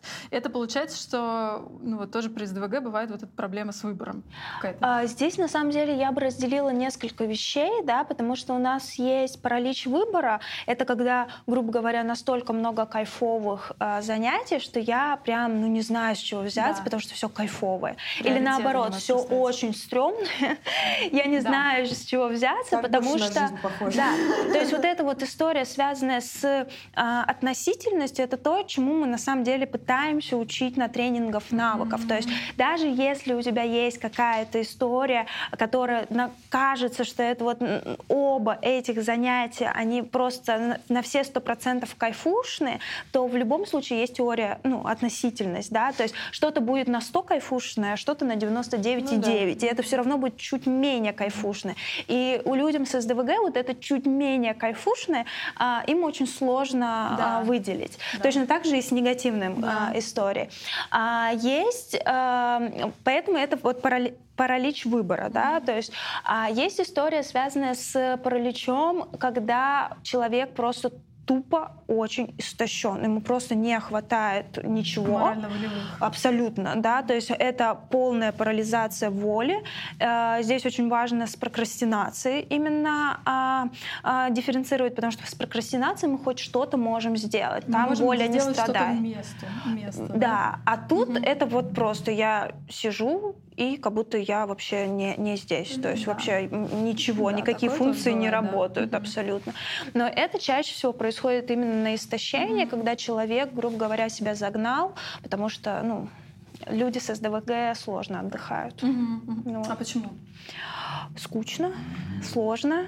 Ну, то есть здесь же есть э, история, связанная с тем, что, во-первых, что считать отдыхом, очень часто, вообще, в принципе, я бы сказала, что в социуме очень сложный вопрос с отдыхом, потому что да. мы многие мы росли... видео про это. Да, да, да, это вот эта вот история отдыха, это смена деятельности, ага. это прям Спасибо наши родители, что вы нас этому учили.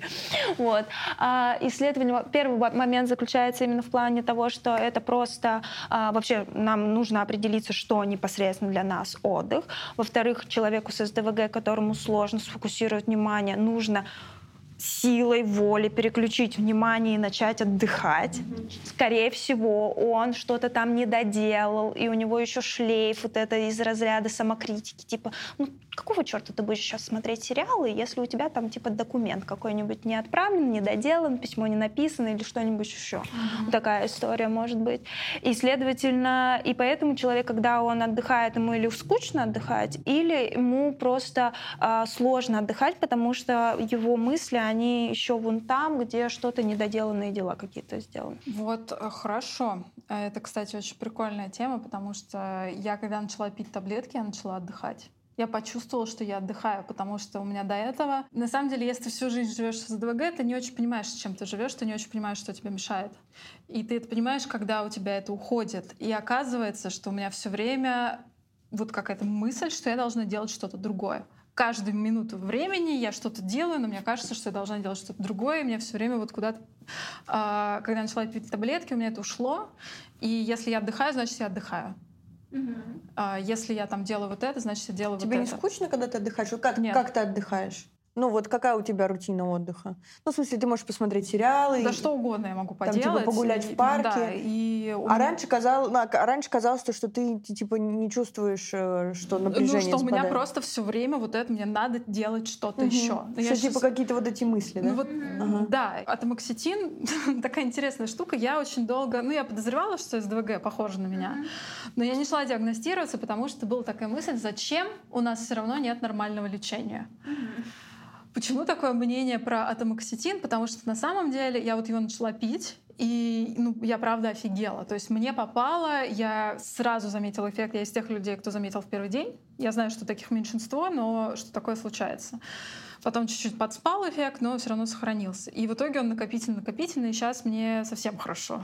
Ну как, все равно я Намного лучше, чем было. Да, и то есть я все равно СДВГшно веду себя, но тем не менее там я могу концентрироваться, там что-то доделывать, дела делаются какие-то в целом. Бизнес мутится. Бизнес мутится, да. И, и выпуски я не смотрю уже по 4 часа, как бы я смотрю достаточно быстро. Но почему такое отношение к этому ксетину у нас вообще? Честно, я не знаю, потому что атомоксетин все-таки это вторая линия терапии во всех других странах. Да. Э, мне, на мой лично субъективный взгляд, это связано с тем, что а, с СДВГ формируется ощущение, что вот стимуляторы им точно помогут. Вот. Я не знаю, с чем это связано. Какая-то какая идеализация, идея, да? реальная mm-hmm. идеализация того, что вот метилфенидат — это вот просто это какая-то, не знаю, волшебная таблетка, которая по щелчку пальцев уберет все симптомы, и вся моя жизнь наладится. Может быть, При том, что у на людей Западе... представление, что если они э, стимуляторы употребляют, ну, как бы стимуляторы, которые там клубные, условно, это совершенно не те стимуляторы, да, которые э, лекарственные. Что и что ты так себя не чувствуешь веселее. каждый день легально. Это да. при том, что, насколько я поняла, сейчас на Западе как раз-таки наоборот очень много ресечи кидают на атомоксетин, и на самом деле, ну, возлагают на него как-то больше надежды, чем раньше. Э, я могу сказать, что у меня есть э, Э, клиенты, которые принимают метилфенидат, потому что живут в других э, странах, и э, я не могу сказать, что их жизнь прям вдоль и поперек поменялась. Это какая-то история, которая связана с тем, что вот было там вот просто все ушло, да, типа я здоровый человек. Да. Вот. А, метилфенидат действительно классный, он помогает, но не всем. Как и атомоксетин, угу. он помогает, но не всем. Как есть... и риталин. Э, да, риталин это, это и есть метилфенидат. А что? А, адерол это что-то другое, да. Потому что риталин и концерта, адерол я не помню. Короче, значит, если вот эти все лекарства, даже если и пить, то это не значит, что ты будешь чувствовать себя каждый день э, попавший на рейв э, и вот супер сконцентрированным, и как бы вот с вот этой вот эйфорией и желанием познать э, То есть это какая-то стигма атомоксетина какая-то. Это какая-то стигма атомоксетина и идеализация метилфенидата. И мне кажется, что действительно вот классный пример в плане того, что люди с СДВГ, они почему-то думают, что... Во-первых, мне кажется, что иногда люди с СДВГ, я не могу утверждать на 100%, но мне кажется, что они думают, что нейротипичные люди прям пипец какие продуктивные. Вот просто, что мы такие прям вообще такие вот каждый день суперпродуктивные, 5 утра просыпаемся, идем на тренировку, работаем, обед там сами готовим и так далее. Нет. люди, нейротипичные люди, э, на самом деле нам тоже сложно. Да? Вот, ну, я как бы считаюсь не, нейротипичным человеком, и э, Вчера я валялась целый день в постели и вообще ничего не хотела делать. Ну, устала, да. Ну да, да. Вот. И иногда мне кажется, что формируется какая-то эта некая мнимая история, которая скорее всего, подкрепляется социальными сетями, что нейротипичные люди, они такие вот все такие невероятно продуктивные, Ну, конечно, ты открываешь рилзы, там э, снимают, что сним, снимают рилзы, что вот я встаю в 5 утра, я уже до, до 8 утра до офиса сделала вот очень много всего. Ну, я не хочу про говорить Да, вообще. не на не Бали будем, давай Да, особенно на Бали уже успела помедитировать и всякое такое. Да-да-да. И когда это, ну, один раз ты посмотрел такой, ну, окей, как бы, вот это, каждый живет как хочет. А когда это на вот такой вот постоянной основе, это тебе попадается снова и снова, хотя ты даже пишешь, что тебе это неинтересно и не надо тебе это добавлять в ленту, оно как бы все равно подкидывается, и как бы это же тоже какая-то вот масс- масс-медиа на тебя Ну влияет. да, потому что на самом деле очень мало людей, которые пишут про плохое. Ну вот, э, окей. Значит, антомоксетин на самом деле,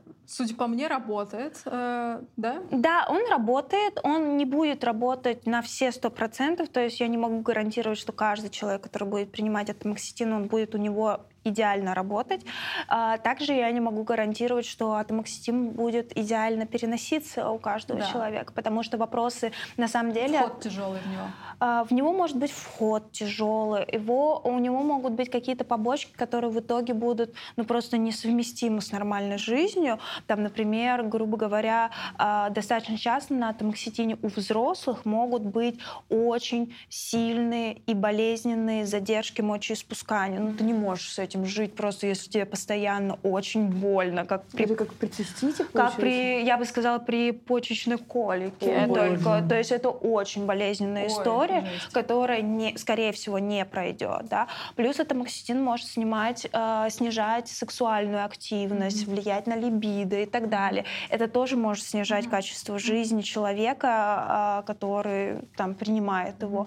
Вот. У некоторых людей на нем может быть сильная тошнота, которая не проходит. Ну, как и так при далее. антидепрессантах, это тоже Да, такая да, поэтому история. э, атомоксетин это то, что может сработать. На мой взгляд, если у вас есть СДВГ, нужно попробовать. Вот, но действительно есть вероятность, что, ну, что это не будет А вау-эффект. А сколько подождать надо, если вот э, там побочки? Как и при тогда? антидепрессантах 4-6 недель. Ну, то есть, как бы неделя входа приблизительно, 4-6 недель мы ждем. И если прям совсем не работает на более-менее нормальных дозировках, то тогда есть вероятность, что не заработает. Или если есть какие-то побочки, которые несовместимы с... Я это поняла снова на каком-то очень таком бытовом прим- примере. Я стояла, мыла посуду, и у меня возникла мысль, что мне вот курьер при- привез одежду, я померила там все, кроме одних брюк. И я продолжила мыть посуду. И я заметила это, что я не... Ну, то есть обычно это как? Я бросила там, где Вода посуда, по- течет. Вода течет, я по- пошла мерить, потом, оказывается, я уже лежу дива- на диване, потом я на другом конце Москвы, а вода все еще течет, условно, и посуда не моется три дня. А тут я домыла посуду, а потом пошла помыть брюки. То есть и, и я офигела, то есть я это отследила, что это настолько на меня не похоже. И у меня в целом всегда была проблема с уборкой, и как-то вот стало попроще, ну вот, вот какие-то бытовые штуки делать. У меня стала хорошая концентрация, я стала читать. Снова я не могла читать. А, но при этом все равно нужно приложить усилия. Да. То есть нужно как бы решить, окей, все, я вот читаю. Но если ты уже решила, что ты читаешь, то ты, в принципе, читаешь. Мне кажется, это применимо, наверное, к каждому заболеванию, что вот э, именно какие-то усилия ты э, Да, прилагаешь. она сама за тебя вот не Вот, ну, работает. с- вот да, то, что Вот если ты как тре- сказать. тренинг навыков ДБТ прошел, это не то, что вот как бы там все, теперь ты читать будешь на изи вообще, оно само будет читаться так. Да, Ну, или не надо делать поведенческую активацию, Да. если у тебя депрессия. Да, да. То да, есть, да, да. ну вот, да, я тут, видимо, поняла про то, что ты сказала, что нейротипичным тоже сложно. Но как бы ты все равно принимаешь какие-то решения, просто их полегче теперь воплощать. Да. Полегче расставлять там приоритеты, полегче что-то доделывать. Я меньше дергаю ногой и так далее. Ты правда намного э, меньше ерзаешь вообще на стуле, когда мы снимаем. Особенно, когда вторые выпуски, я же замечаю, и тебе вторые выпуски тяжелее, ну, потому что у нас у всех болит спина, мы Да. сидим здесь не, не на супер удобных э, стульях всегда, вот, а в приоритете красота кадра, вот, э, и сейчас ты намного меньше вот так. Но обычно к концу второго выпуска я уже теряю концентрацию. Да, а- Щас- особенно вот это мы часто вырезаем. Так о чем я говорила? О чем вы сейчас говорите? А я не слышала. Вот, но... Да, это мы вырезаем. Но на самом деле про ерзание стула это тоже забавная история, потому что вот у меня как бы диагностированного СДВГ нет, у меня с детства все в порядке и все в этом роде, но иногда я консультирую, например, онлайн клиента с СДВГ, он подозревает у себя СДВГ, и я просто такая, я за нашу встречу в час вот так вот могу сидеть, там несколько раз ноги перебрать, и в какой-то момент я, или тренинг на навыков СДВГ мы ведем онлайн, да, то есть я понимаю, что я ерзаю на стуле намного сильнее, чем мои клиенты mm-hmm. с СДВГ, но у меня нет СДВГ, ну, то есть как бы, ну, как... Ну, это же, наверное, еще какие-то факторы влияют, усталость, что усталость, сидячий образ жизни. Сидя... Да, как, на каком стуле ты да, сидишь, да, да. да, вообще что ты делаешь и так далее, насколько тебе вообще, в принципе, комфортно там сидеть длительное время. Мне просто никогда не было комфортно сидеть длительное время. Ну, мне да. тоже.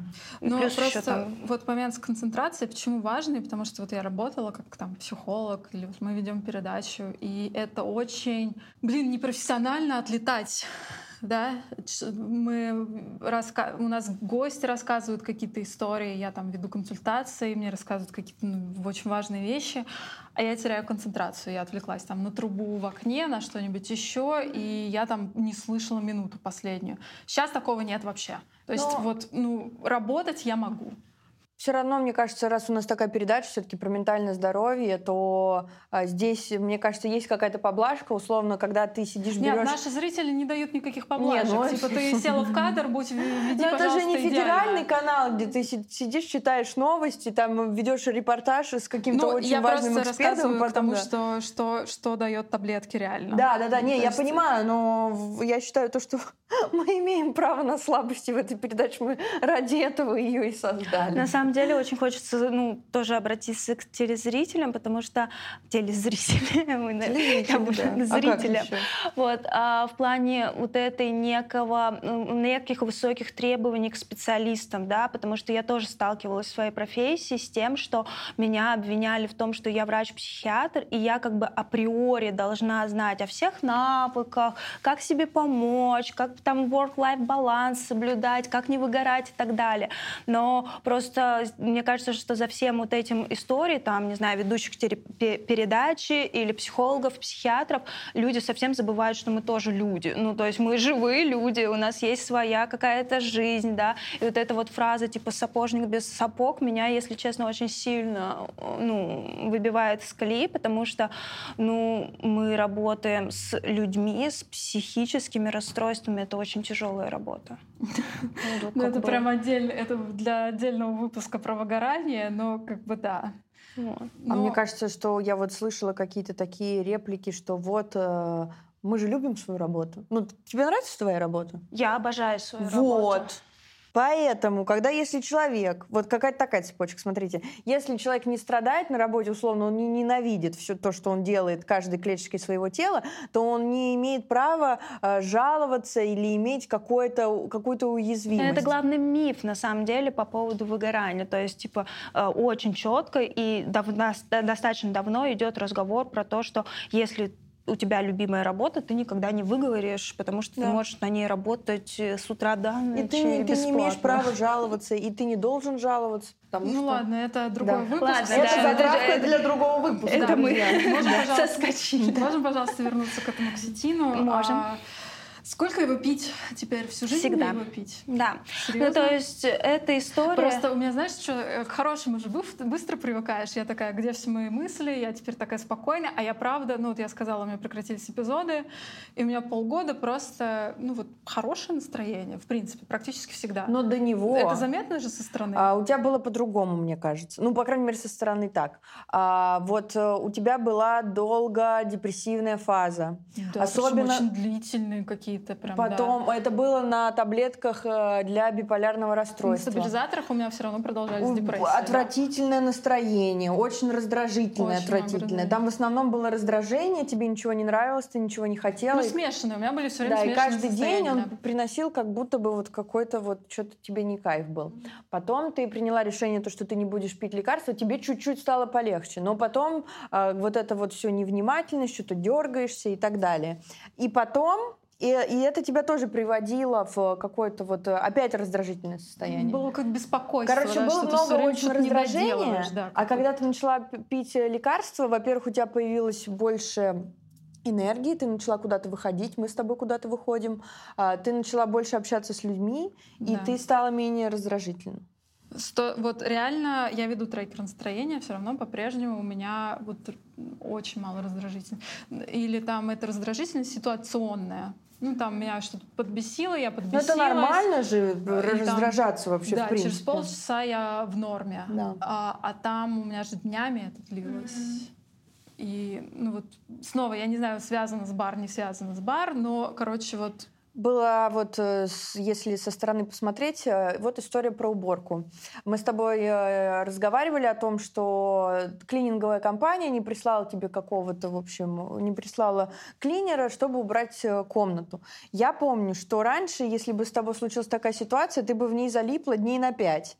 А в это... Ну, не на пять. Ну, не, ну, надолго. Но я имею в виду, оно одно бы цеплялось за другое, и потом бы это все равно было лейтмотивом, что вот настроение настолько плохое, порой уже в каких-то других мыслях, а квартира все еще грязная. Ну, как-то а... вот у меня, да, у меня все это раскручивалось. Вот Для... И какая-то катастрофизация, я так понимаю, потому что, ну... Э, спас... ну короче, все очень сильно раскручивалось, потому что я не могла решить какую-то Но вот сейчас ты просто проблему. заказала другого, другую клининговую компанию и... Короче, проще решать какую-то вот одну отдельную проблему. Mm-hmm. И вот... она не кажется какой-то невероятной. Ну, вообще э, у людей с СДВГ же это характерная история того, что для них любая проблема, неважно, это помыть одну тарелку или там, не знаю, сдать проект mm-hmm. к пятнице, она может у них казаться, ну, как бы очень большой проблемой, mm-hmm. очень, ну, то есть очень серьезной проблемой. А, поэтому страте... ну, атомоксетин — это история, которая как раз заключается в том, что помимо того, что мы можем а, дольше концентрироваться, да, то есть там, не знаю, до этого была концентрация 5 минут, стало 15, и это уже победа на самом деле. Вот. А, то нам стало и более целенно, ну, мы можем делать более целенаправленные действия. То есть как раз вот эта вот история, связанная с тем, что я не улетаю по первому зову своей мысли, импульса, а, а могу домыть посуду перед тем, как идти мерить штаны, да, вот эта вот история как раз э, та история, которая, с которой помогает таблетки, да, медикаменты, могут помочь. И при этом получается, что там, ну, не знаю, есть бар, нету бар, депрессия сто процентов была, вопросов вообще тут нету. Получается, что, ну, как бы получается это все не раскручивать, да, как-то вот поведенчески и когнитивно, ну, видимо, за счет ну, того, да. что под контролем более или менее симптомы СДВГ. В том числе под контролем и эмоции, да, потому что все-таки вот эта раздражительность, это же тоже характерно не только для бар, да, это история, которая в том числе может быть характерна для людей с СДВГ. Вот это их некая гневливость, да. раздражительность, вот эта вот история, связанная с с дисфорией, что вот как бы не могу я переваривать эмоции, мне нужно что-то с ними mm-hmm. сделать, но при этом они как-то особо, и даже если я их выплескиваю, они куда-то не деваются никуда. Я могу ну, долго вот да, вариться. И у меня появилось очень много пространства делать навыки. И вот осознанность, все это, да? посмотреть на облачка, вообще замечательно. Могу полчаса смотреть на облачка. В общем, женской энергии у тебя стало больше. Факт, мне тоже так кажется. А, так вот, возвращаясь к вопросу, я вот думала, типа, я уже забыла, как оно было, думаю, может, ради теста вспомнить, попробовать м-м. перестать и потом вспомнить, от чего там я отказалась. На самом деле, э, это такая характерная история, не только у тебя приходят эти мысли. Я достаточно часто сталкиваюсь с историей, связанной с тем, что люди... Там причем разная бывает тема. Там бывает тема из разряда, что вот ты сказала, что через какое-то время как будто был некий спад эффекта, да. и уже было не так ярко, да, по крайней да. мере, причина Магическая таблетка как будто бы вот да, уже не магическая. уже не магическая. Да. И вот в этот момент люди очень часто начинают говорить, ну все, надо или повышать дозу, или бросать таблетки. Очень часто они бросают, потому что атомоксетин, к сожалению, очень дорогой препарат. Вот, и... А сколько он стоит примерно? на одну неделю где-то две с половиной-три тысячи. Ого! Да, там очень 8, 8 тысяч в месяц. Ну да, 8-12, в зависимости от того, в какой аптеке покупаешь. В общем, э, где-то 8-12 да, получается. Да, ну, чтобы да. Зрители понимали. Это очень да. дорого. Но оно препарат. того стоит.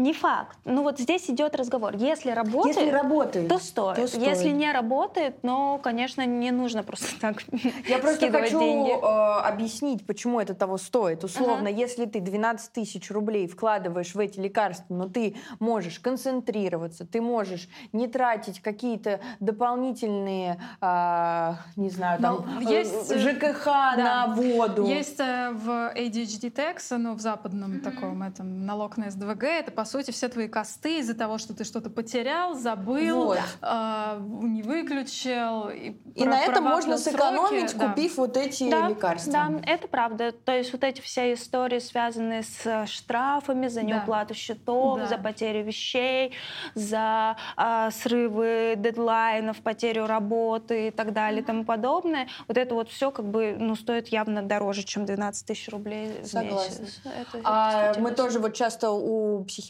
задаем этот вопрос. Если с- этот препарат э, принимает женщина, его нужно пить всю жизнь. Его нужно- Если женщина хочет э, Да. там зачать ребенка или она кормит грудью, нужно делать какие-то перерывы с лекарствами или там это с врачом нужно все обсуждать. Это точно нужно обсуждать с врачом.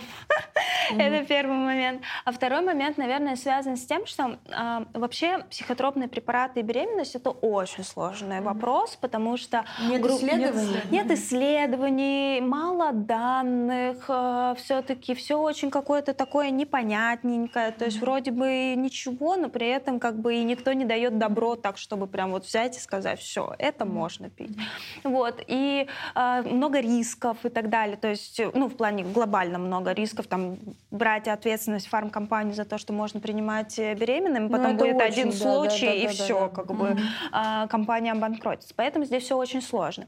Если мы говорим непосредственно там про стратеру как торговую марку, да, потому что здесь все-таки мы говорим про торговую марку, когда говорим про а, беременность, то, а, ну, во-первых, у нас есть некое правило в психиатрии в целом, да, если человек может а, забеременеть на чистом фоне, мы все-таки стараемся делать, чтобы это было на чистом фоне. На чистом фоне это имеется в виду, когда Без не приема. принимаешь лекарства. Никакие лекарства не Окей. принимают. Ну, Мгм. просто для в целях безопасности и так далее. Да?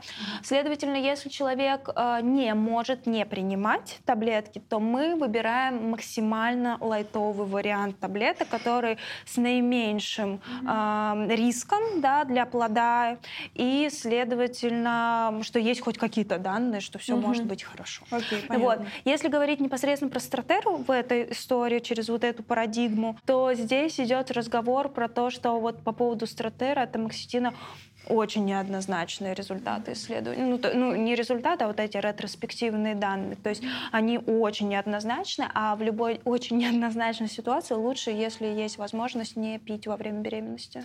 Ну, а почему плохая идея бросить и посмотреть, что там, как оно? Потому что, будет? а, да нет, на самом деле синдром отмены у стратера не то, что прям такой какой-то супер ужасный, Ну, я отвратительный. чувствую, если я вот, короче, утром забыла выпить, я к середине дня это почувствую. А мне вот интересно, можешь объяснить, потому что это же тоже Что значит очень почувствую? Не-не-не, что значит э, вообще а, есть какой-то... Ну, ты на своем опыте понимаешь, что если ты принимаешь эти лекарства, они тебе помогают. Почему у человека появляется желание проверить, как оно там без них? Ну, вот, вот почему вот на лимбо на вот этом хочется двигаться? Объясню, потому что Мгм. кажется, что вот я вроде как приобрела навыки, и можно попробовать без них, например. всё, А понятно. еще бывает история, ну просто у меня же сейчас нет депрессии, поэтому Да. я могу сама справиться. Да. А вдруг это вообще плацебо, тоже такая история бывает. Вдруг он не работает, а я просто себе внушила, и вот все. Плюс дорого, плюс, ну, он отвратитель- Дорого, я понимаю. Он отвратительный на вкус совершенно. И, и- Даже в капсуле? То есть... Я акцепт пью. А,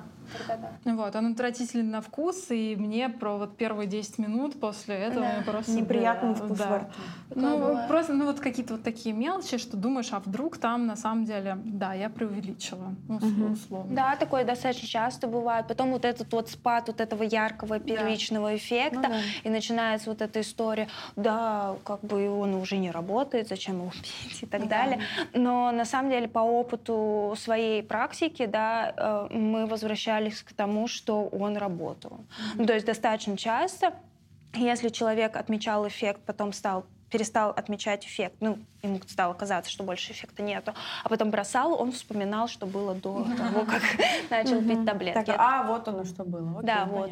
Ну, то есть, условно, если помогает, то пей, но перерыв на время беременности. Да, если помогает, то пей. Если есть возможность, то пей. Ну, возможность в плане наличия таблеток, да, то есть всякое может быть. И денег. И денег, да. Вот. Понятное дело, что, наверное, если нужно выбирать между купить продукты, еду или оплатить коммуналку или стратеру, да, то здесь идет разговор про то, что все-таки мы как бы по базовым mm-hmm. ну, это понятно, идем да. потребностям, да. Вот. Но если помогает и есть возможность пить, да. А, и, кстати, к слову, про почему не стоит бросать, потому что на самом деле очень часто при повторном приеме, ну, то есть человек бросил, месяц прошел, понял, что угу. плохо, начинает пить снова, и она может уже не так хорошо работать. То есть... Вот это бы меня очень сильно мотивировало не бросать. Какая классная. Вот. Особенно у детей такую историю. Мозг, Я вот от детских психиатров слышала такую историю, что да, то есть второй заход на стратеру может Вообще быть очень, очень не хочется. Вот это очень мотивирует, мне кажется, предпринимать принимать дальше, нет? Замечательно. Хорошо. Если человек по той или иной причине не не может там пить стратеру, атмоксетин, неважно. Ну или другие таблетки, он в другой стране смотрит. А что делать, как, э, какие навыки ему внедрять? ДБТшные? Ну, на самом деле там есть некие ДБТшные навыки, есть некоторые актовские навыки, и вообще мне кажется, что вот этот некие навыки для людей с СДВГ — это такая сборная солянка всего, что может поработать, скажем там, начиная от э, э эффективный менеджмент, заканчивая DBT и ACT. А, вообще я бы здесь, наверное, сделала акцент, что несмотря на то, пьете вы таблетки или не пьете, навыки полезны. На мой да. взгляд, Мне я кажется, вот, даже да. ну, вообще у людей, у которых нет расстройств, они всем полезны. Навыки да. супер. Я вообще иногда, когда смотрю на наш тренинг навыков СДВГ, который мы преподаем, я думаю, блин, надо его вообще внедрить где-нибудь в девятом классе. Вот, да. Вот, детям. Типа из разряда, а, там, не знаю, им вот сейчас сдавать ОГЭ, там, потом ЕГЭ. Но им же невероятно нужна вот эта вся планирование, приоритизация задач, что можно вычеркнуть, что нельзя. Ну, как бы, мне кажется, что это в любом случае полезно будет даже если у вас нет СДВГ, назовем это так. Вот. Но вообще, да, это навыки для людей с СДВГ, которые включают в себя э, навыки э, планирования организации, да, можно разделить там на две группы такие, навыки планирования организации и навыки регуляции эмоций.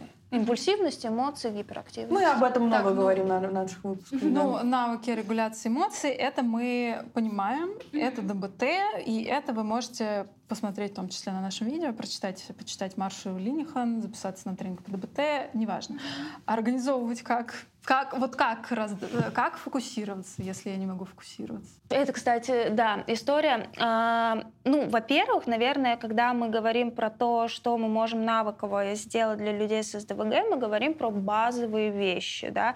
Это про то, что, ну, как минимум, сначала нужно понять, что человеку нужно сделать, да, потому что вот эта история, связанная, я держу в памяти все, что мне нужно сделать, а потом в какой-то степени забываю, но это не рабочая история. Поэтому у нас типа календарь списки? и тудушник. Да, календарь и тудушник. Причем с тудушником есть очень важная часть, это то, что у нас есть тудушник, который непосредственно общий, да, то есть про все свои мысли, генера... гениальные планы, которые я а хочу а есть сделать. Частный, да? А есть частный, который непосредственно э, здесь сейчас, да, то есть сегодня я утром встала, посмотрела на свой общий список дел и выделила списки на сегодня. Но ты можешь вот на примере вот э, выключенной, включенной воды сказать, что делать? Вот э, Наташа забывает выключать воду. Вот как сделать так, чтобы э, вот это, этот навык, какой навык нужно употребить, чтобы этих проблем не было?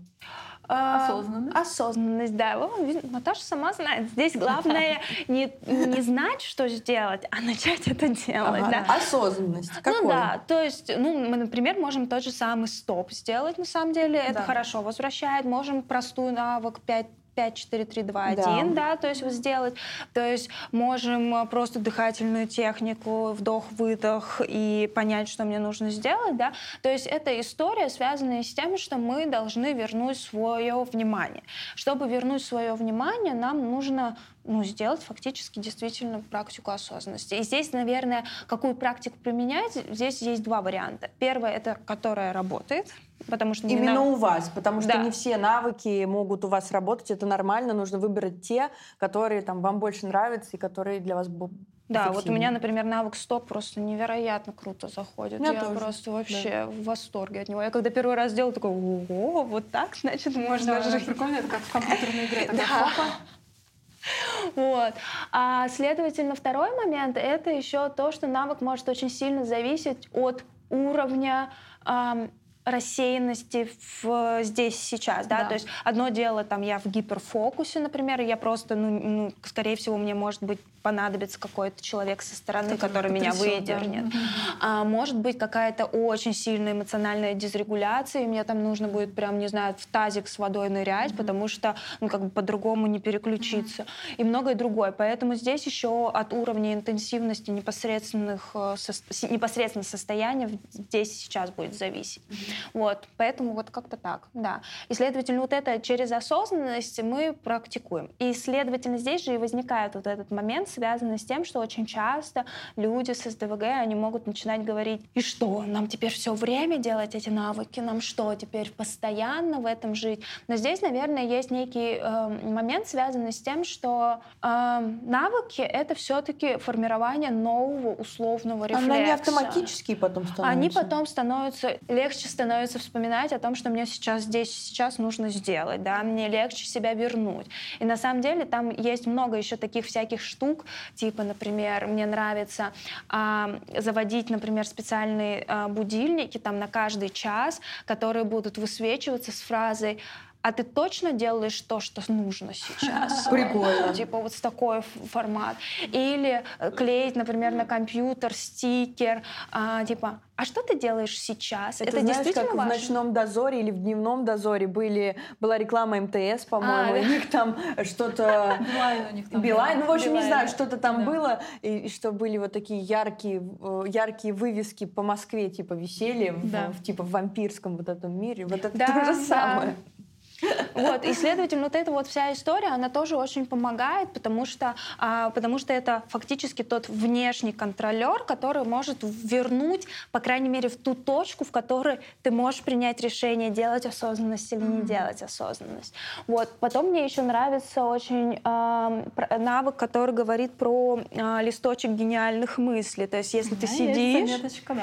да, если ты сидишь и там делаешь какой-то проект, и к тебе в голову приходит приходит куча всяких идей, то ты его просто берешь и их записываешь на листочек да. рядом и оставляешь. mm Вот. И как бы и потом, когда ты доделаешь дело, ты возвращаешься к этому листочку и смотришь, насколько вообще там Ни действительно гениальные идеи. mm ни разу не открывала. Да, но это очень классно разгружает. Вот, и вообще здесь идет разговор, вот опять же, если возвращаемся, неважно, есть у вас там СДВГ, нет у вас СДВГ, вот эта история с разгрузкой оперативной памяти, да, и ведением списка дел, календаря, и вообще немножко раз, разгружать и не пытаться запомнить все на свете, все встречи в голове, это, конечно, история, которая поможет всем. Ну, то есть, правда, я тоже это где-то слышала, взять за правило, что если мы это не записали, не поставили в календарь, то да. этого дела не существует, и чтобы оно существовало, тебе нужно его записать куда-то, да. поставить туда. Да, окей. А, и потом как-то вот я сейчас на этапе я все записываю, я научилась все записывать, и я еще не научилась исполнять все записанное, все, что я записала. Но вот первые два этапа записывать и отфильтровать по приоритетности окей. Но вот то, что у меня второй и третий приоритет, я пока еще ничего из этих дел не сделала. Почему-то я все время делаю ну, то, что... То, что очень важно. То, что очень важно, да. Ну, это классно, на самом деле, потому что есть часто люди, которые делают то, что вообще не важно. Игнорируя то, что очень важно. Вот. Ну, на самом деле здесь идет разговор как раз и про то, что, во-первых, да, у нас действительно есть приоритеты ABC, да, 1, 2, 3. И здесь важным моментом является то, что приоритет один — это всего одно дело в день. Mm-hmm. То есть а, приоритет один может быть только одно дело, mm-hmm. да. А приоритет два это то, что важно сделать, э, было бы неплохо сделать сегодня, но если я сделаю это завтра, то в принципе будет окей. Ничего не сгорит, да. Да. А если мы говорим там, например, при, про приоритет три, то это как бы приоритет из разряда как раз вот историй, связанных с тем, что ну, сделаю сегодня, завтра, да и через неделю, в принципе, можно сделать. Ну, это типа прикольно да. сделать, там, например, оплатить счета например. Ну, матрица Эйзенхауэра можете, в принципе, да. погуглить. А, ну, я правильно понимаю твою мысль, или это моя мысль, это я не, что а, с СДВГ и там с навыками мы как-то в это постепенно входим и не требуем от себя охранять как много за раз. Мы не требуем от себя за раз вообще ничего, я бы сказала. Если вы там, не знаю, сегодня посмотрите выпуск и заведете календарь, это уже будет прям супер победа и очень классная история. А, поэтому здесь скорее идет разговор о том, что это в любом случае навык.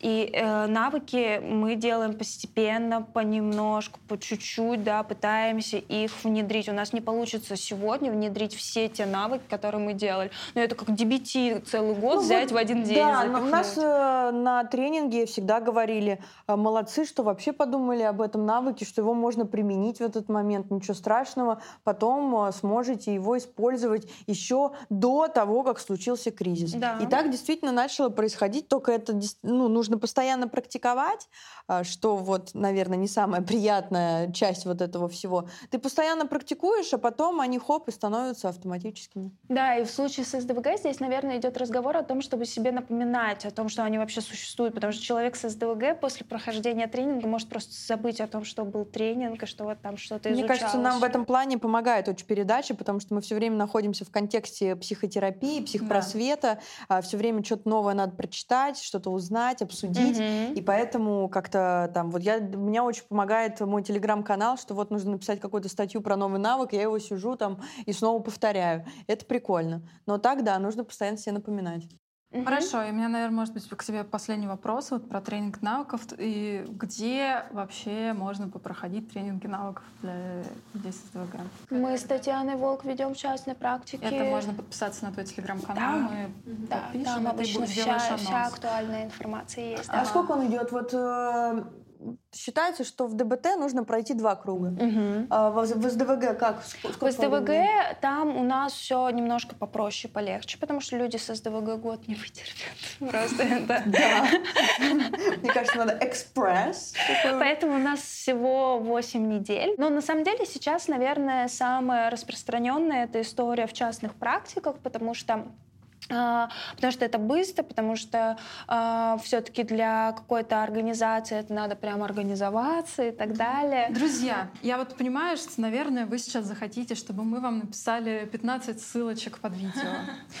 А, поймите, пожалуйста, что у нас очень много работы. Мы все делаем с Кариной вдвоем ручками. У нас нету Нам прилетит за вот это вот все, все жестко. Ну, просто, просто хочется, чтобы люди немножко как-то сталкивались с реальностью, что ну вот ту работу, которую вы не хотите делать, получается, вы хотите, чтобы мы ее сделали. Но мы и так делаем очень много работы. Поэтому э, мы вот вам назвали то, что Лиза подсказала. А на самом деле а, я... Да, Наташа, можете... я считаю то, что мы вообще должны быть благодарны, что у нас вообще кто-то смотрит. Я бы, наверное, так сказала. Во-первых, скорее всего, все ближайшие тренинги будут с сентября, потому что у нас сейчас июль каникулы. и каникулы, да. да. Моменту, июль, когда август. выйдет этот э, выпуск, это уже сентябрь. А, это уже будет сентябрь. Короче, ну, с осени начинаются с осени тренинги. начинаются тренинги.